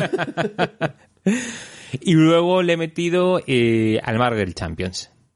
Que, oye, está muy bien. Está muy Ujú. bien el juego, ya lo he dicho muy, muchas veces. Me tocó, quería probar el mazo del Doctor Stranger y lo han tematizado estupendamente. O sea que poco tengo que decir de algo que ya se sabe. Está súper bien. Y la pena es que no me ha dado tiempo a jugar a más, porque pues no lo sé, o, eh, por qué razón, pero ha sido mi vida lúdica ha sido reducida a eso, de momento. Bueno, pues yo te voy a contar. Aparte del automóvil, Ujú. eh, ¿a qué he jugado yo? Es que estoy viendo las fotos de las últimas semanas. a ver. Ah, vale. siempre le hago foticos a todo. Vale. Ah, señores, vuestro querido Yayo Edu ha estado jugando a Hellraiser, el juego de muñecos. Yo cuando vi tu tweet de un miércoles por la noche a las 10 de la noche jugando al Hellraiser, no, no, no es Hellraiser, es Hellboy. A Hellboy. Eso es. Joder, has dicho Hellboy. Hellraiser, que es una gran película, pero... Sí, no es verdad, pero no es Hellboy, Hellboy. Habéis visto lo que le ha impresionado el juego, ¿no? Ajá. Muñecos Hellboy. Digo, madre mía. mi- Bueno, chica, yo qué sé, pues eh, lo Mm, quería lo probar quería. Juan Luis y bueno, no, me parece... o sea, si estos juegos, o sea, es lo que te decía, entiendo que gusten. Mm. Joder, ¿cómo no van a gustar? Son sencillos, estás jugando en 10 minutos, eh, si te gusta el cómic ya pues lo flipas, eh, es una cosa, pues eso. Pero para mí, a mí se me queda un poquito Sí. corto, no sé. No. No, soy de cómics, no, pues no me suele, no me suelen llamar mucho estos juegos. Pero bueno, oye, hay que reconocerle, pues eso, que, que entiendo perfectamente que, les, que le guste a la gente. Perfecto. ¿Más? Sí, estuvimos jugando. A ver, coño. ¿Cómo se llama esto? Pues tengo las fotos, pero como no lo hice con la caja, la A ver, enséñame la foto. ¿cómo Ay, es uno que han hablado mucho en, en Raik y, y Gabriel. Enséñame la foto. Mira, A ver si... a ver. Oh, Ah. joder, de verdad, empiezo a estar preocupado ¿eh? con mi Alzheimer. Pues es de mazmorreo esto, ¿no? Es- No, no, no, no, no, es ¿No? de cartas, de... Mierda, se me ha olvidado. Pues nada. Bueno, pues nada. Forja Ya- maldita, no. No. sé qué, Sí. alquimista... Bueno, ni idea. Ni idea. Vas a tener que ir a tu- tus lo- tweets. Sí, lo tuiteé y tal, pero... nada, es que lo tengo que hacer con caja, joder. Claro, eso es. ¿Y alguno más que tengas ahí en la cabeza? o- El azul, estuve jugando también al azul. Sí, ese te, has te lo has comprado, ¿no? Sí, me lo compré. Muy bien, y te gusta mucho. Es un familiar. Pues mira, me recuerda que para, para ahora que empiezan las vacaciones me voy a llevar al azul, porque ese seguro que sale con la familia. Es que, y joder, Sí. encima vosotros que sois cuatro. Sí, sí, va perfecto. Funciona muy bien a tres, funciona muy bien a cuatro. mm, es un juego que me gusta mucho. Muy ver bien. Las cosas como son. Y también estuvimos jugando a una rareza que nos trajo Juan Luis, que se llama The Atom Bomb, Ah, ese me gustó mucho El cuando me lo la- describiste. que es un juego en el que los científicos nazis están in- investigando la bomba nuclear. Mm, Entonces, digamos que cada uno pertenece a una facción y cada jugador, eh, pues bueno, pues está buscando la bomba atómica eh, por su lado. Y pues un curioso juego, la verdad. Suena pseudo cooperativo. No, no, no, no. Nada, es Nada. de... Vale, ok, cada O sea, uno de... Se puede cooperar, pero vamos, bueno, hay uno que gana y hay uno que gana. Vale, pero se puede cooperar y más vale cooperar para ganar o no. No, porque, o sea, puedes cooperar porque hoy me rasco la espalda y mañana la rascas tú, pero Mm, ok. No sé. Que es un juego que viene en una revista, ¿no? Sí. Y, Y es muy interesante porque ese también es el típico juego que tiene como mucha historia curiosa Claro. detrás, ¿no? De pues cuáles fueron los científicos que estuvieron dando la a las teorías nucleares alemanas, Perfecto. luego los que se fueron de ahí a Estados Unidos Mm. o a Rusia, dependiendo, en fin, todo eso. El juego ya te digo estaba estaba bien. Eh, también veo por aquí, pero esto ya no sé si es de hace mucho más. ¿Cuándo es la última vez que grabamos? Ah, pues hace tres semanas. 14 de junio, no, esto ya lo ¿Cuál es? Dímelo que te El stockpile. Ya lo hablamos de él, Ya lo hablamos, ¿no? Sí. Ah, sí, estabas Y tú. El Stockpile, el Space. Pocha, Sí, ese, eso es. Pues ese ya ya, está. están hablados. Pues ya está. Eso es todo lo que he jugado. Lo que sí tengo que decir yo es que de las tres partidas del automóvil, una fue con la familia, o sea, con, con- con mi mujer y una eh, y un amigo, y la otra, eh, las otras dos partidas contigo, y también estuvo Jesús, Ciudadano Pinzas, y, y- y, oye, nos lo pasamos muy bien, ¿eh? Pues sí. Era por mencionar a Jesús, eh, eh, que además tengo la sensación que no que los juegos económicos no son los, unos juegos que mm, cercanos a su corazón a- a, su corazón Mm. pero fíjate que aquí oye que estuvo cómodo. Entonces eso quiere dice mucho. Muy bien. Oye pues Eduardo ya nos vamos a recomendaciones no lúdicas. Venga. Bueno, pues eh, de nuevo no sé qué pasa con mi vida, es un poco miseria, no tengo recomendaciones, no sé si es que trabajo mucho, a lo mejor, a lo mejor está sucediendo eso. Eh, lo único que se me ocu- ocurría es poner una serie que, que está allí en Amazon Prime que se llama This Is Us. Bueno, chicos, pues a ver, la recomiendo porque me vi el primer episodio y es perfecto. Es un te hace la cabeza, te hace pero muy bonito. ¿De qué va? La vida de tres familias ¿Mm? eh, y luego, eh, sí, la vida de tres familias. Ya está. Y entonces, ¿qué pasa? Pues hablan de diferentes momentos en su vida, porque dan saltos, te- dan, dan saltos. Entonces, pues cuando deciden tener hijos, pues esas tres familias, cómo viven el decidir tener, de, de tener hijos. Eso ah, es un Peggy 7. Y es, un- es la típica de que te ves con la familia eh, a- un viernes por la tarde y bueno, oye, pues me gustó y me vi mucho que sea para recomendar aquí de nuestro estilo, ah, me parece que no. O sea, que no tengo eso. Y ayer estuve en Street Show. ¿En qué? Street Show. Ese mm, es el restaurante de, de David. eh, ay, se me ha ido. El cocinero este, del- de la, el de la cresta. Sí. ¿Vale? Eh, Que no es el de diverso.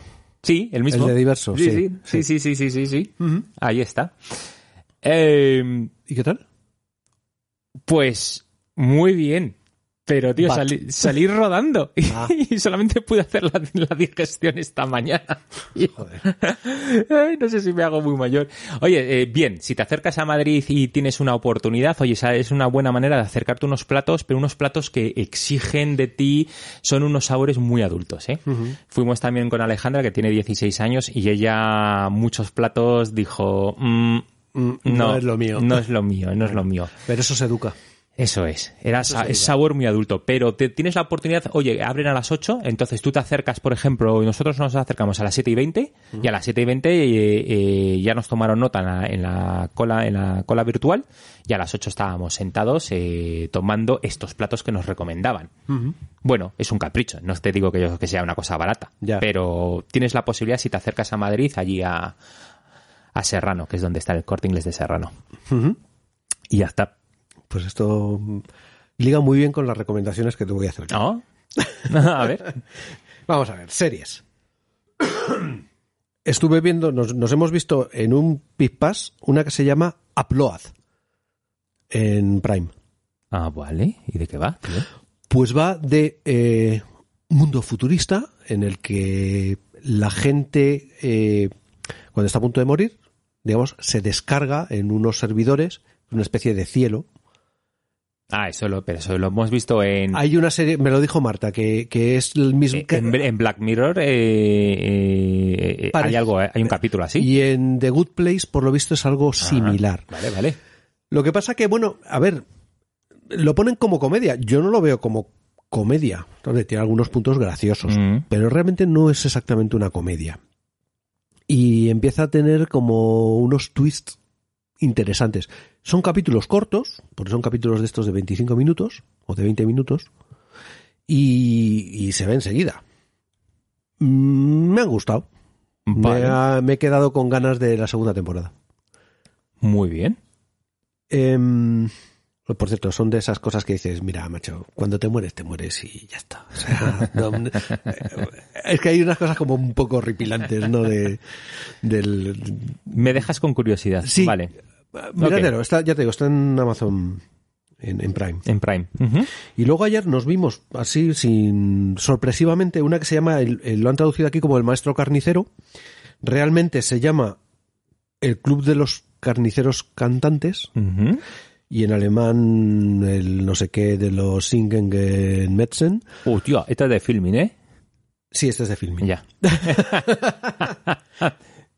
Me ha encantado. ¿De qué trata?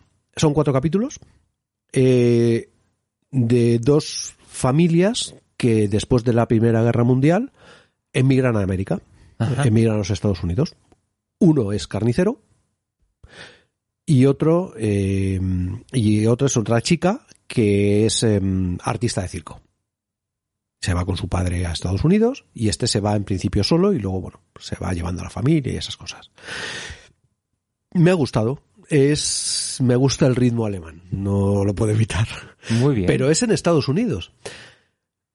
A ver, Pero que hay aquí, eh, es el crecimiento de cada, de cada familia. Sí, esto es, mm, sí, el, Vale. el desarrollo de cada familia, Bien. la historia de Bien. las, de las dos familias, pero que no es, o sea, lo podrías, si lo si fuera una serie americana, sería un, y entonces, ¿cómo se llegó a hacer con el control de 200? No, aquí la cosa es que el tío quiere abrir su carnicería. en un pueblo de mierda que se llama Argus, en Carolina, en, en- en Dakota del Norte. Muy bien. Entonces, o sea, no tiene épica. Pero es bonito, es, es- es interesante. Ya te digo que me gusta el ritmo Sí, alemán. sí, sí, es otra forma de ver y Es otro ya- ritmo. ¿Ves? Me atrae Pero más es esta. muy americano. En el- porque, eh, eh, bueno, otra cosa curiosa. Mm, Claro, el idioma base es el alemán. el alemán. Como está doblado, eh, si te lo quieres ver doblado, el idioma base es el alemán. Cuando la gente habla en idioma extranjero, el idioma extranjero es el inglés. Claro. Ventaja, normalmente, si sabes inglés lo vas a entender. Se entiende bastante bien. Claro. Pero los personajes están alternando constantemente el alemán y el inglés. Y es un, lo hace, claro, es lo de siempre es cambia la, cambia el punto de vista. Y Me- cambiar el punto de vista siempre es interesante. Y luego, como tú estás con el tema de, mm, Sabores adultos. de sabores adultos, eh, recomendaciones de cosas, eh, bueno, pues de, de gastronomía, eh, bueno, mm, premium, Sí. pues yo voy a recomendar un helado. Un helado que podéis encontrar en Mercadona. Ah, Dos pavos y pico. vale. Se llama polvito. Tío. ¿Cómo lo oyes? Estaréis pensando, me he vuelto gilipollas. No. Fue una cosa que vi, estaba, no voy a decir arrinconado, pero pasa completamente desapercibido. Es una caja eh, que aparece como un helado, eh, caja de tarrina de estas de litro, y pone polvito. En su momento, el año pasado, dije, pero ¿qué coño es esto? Ajá. Lo cogí, lo vi, lo probé, me gustó, me olvidé de ello. Y el otro día lo volví a ver, dije, coño, esto recuerdo que me había gustado. Entonces lo cogí y es un helado de sabor galleta, lleva también como dulce de leche y nata. Vale. De morir de bueno. Pues suena muy bien el combo. De morir de bueno y con un nombre completamente absurdo, con una presentación completamente anti-Howard. Pero esto será. ¿Y pone algo made in Argentina? ¿O esto será polvito? No. Porque lo del dulce ¿no? de leche. ya- Entonces, yo, chicos, os lo aconsejo. Si además las ventas se disparan y el señor Roch quiere patrocinarnos, encantado. En Mercadona. Dos pavos y pico. Plantéate, gastarte 40 pavos en un juego que no juegas a jugar más que cuatro horas, o te gastas 40 pavos en 20 litros de helado y cuántas horas de placer es eso. Pues lo veo, lo veo, el polvito. Oye, que el otro día yo también me compré allí de, que esto es muy de verano, lo del helado, el polvito, y me compré yo la bebida, el aperol, que, mm, Ah, el- que es así el como... Aperol Spritz, el eh, Spritz, y sí, está es- buenísimo. es-. Y oye, que hacemos una fiestuki de polvito y aperol. Combo, ¿no? ¿A que es un combo? Pues a, a- a Marta no le tienes que repetir eso dos veces. Porque cuando vino de, de su viaje a, a, a Cerdeña, Mm. Vinieron, pero ella y todas las amigas con las que fueron, pero todas locas con el con el Aperol Spritz. Claro.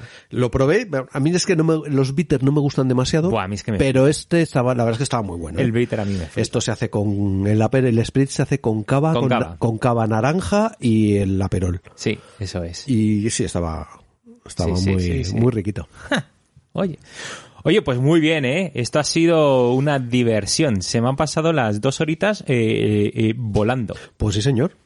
Y yo creo que, bueno, vamos a aprovechar para hacer un poco de mm, autobombo publicitario. Mm. porque somos como Howard, o pretendemos hacerlo.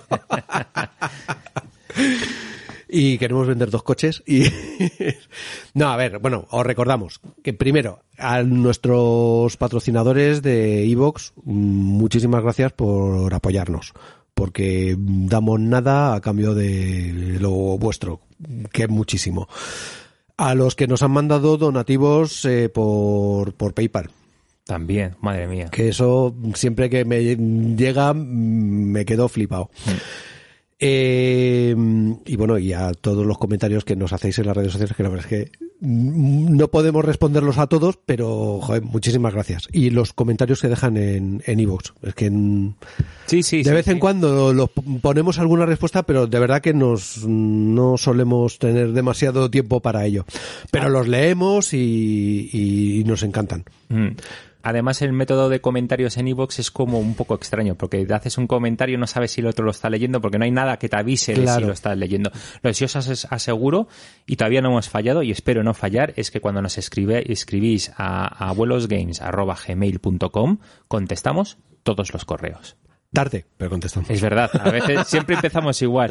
Discúlpanos que te contestamos cuatro días o cinco días o lo que sea tarde, pero siempre contestamos. Eso es. Bueno. Eh, ¿Qué más? ¿Qué más? ¿Qué más? Ah, bueno, que podéis encontrar, también nos podéis apoyar mediante los enlaces de, de Amazon que De podéis Amazon. encontrar en, en nuestro blog. Y entonces allí lo más fácil es que os acerquéis al blog. Siempre os recomendamos el blog. El blog es eh, para... eh, Ju- jugando con- eh, ah. Sí, jugando con los abuelos.blogspot.com. el, el blog es para a- a- ayudaros a sentar el programa. O sea, allí vienen cosas comentadas de que cuando estás en el coche escuchando el programa dices, oye, me gustaría visualizar esto Sí, o lo pero otro. ¿de qué tabla me están hablando? Bueno, pues la pon- Claro. os ponemos unas Eso, foticos. eso sirve. Y luego al lado tenéis unas cajitas que pone Amazon. Si hacéis vuestro, si alguna vez vais a comprarlo en Amazon y le dais a una de esas cajitas, parte un porcentaje de, de, de, de- la compra eh, nos ayuda, nos apoya, nos apoya Sí. a nosotros. De hecho, para- para- mira, para que te hagas una idea, Mm. el otro día hice un cálculo del año pasado, bueno, de los últimos 12 meses, el porcentaje que deja es para nosotros de un 2,3% Ujú. sobre precios sin impuestos. Pues mira, Chicos, Muy buenos son.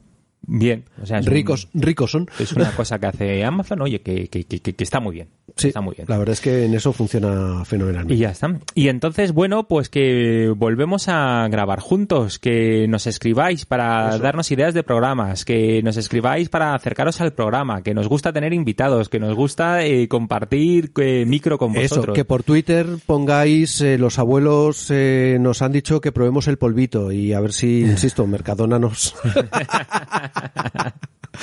nos patrocina esas cosas. Y, y bueno, efectivamente, el volver a estar después de tres meses de vernos a través de una pantalla, pues, pues es muy agradable. Sí, eso la es, verdad. eso y ver otra vez la mesa. ¿eh? Sí. ¿Qué se siente con la mesa? Pues muy bien. No, se siente que mm, yo me he sentido que el, el programa me es más, más natural. Sí. No sé si se oirá de esa manera, pero sí me siento que es más natural. ¿sabes? Es Porque- que lo de la pantalla tiene sus dificultades. Te- te- tiene te- sus dificultades. estoy Hombre, mejor eso que nada, pero... No, no, sin lugar a dudas. No podíamos estar tres meses sin grabar.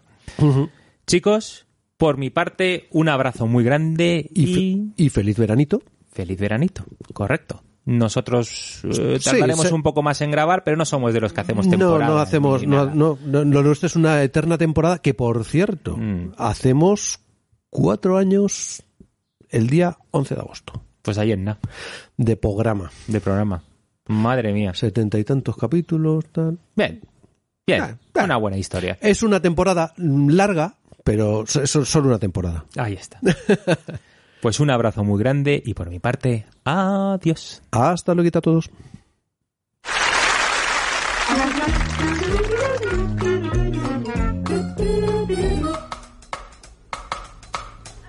Phenomena.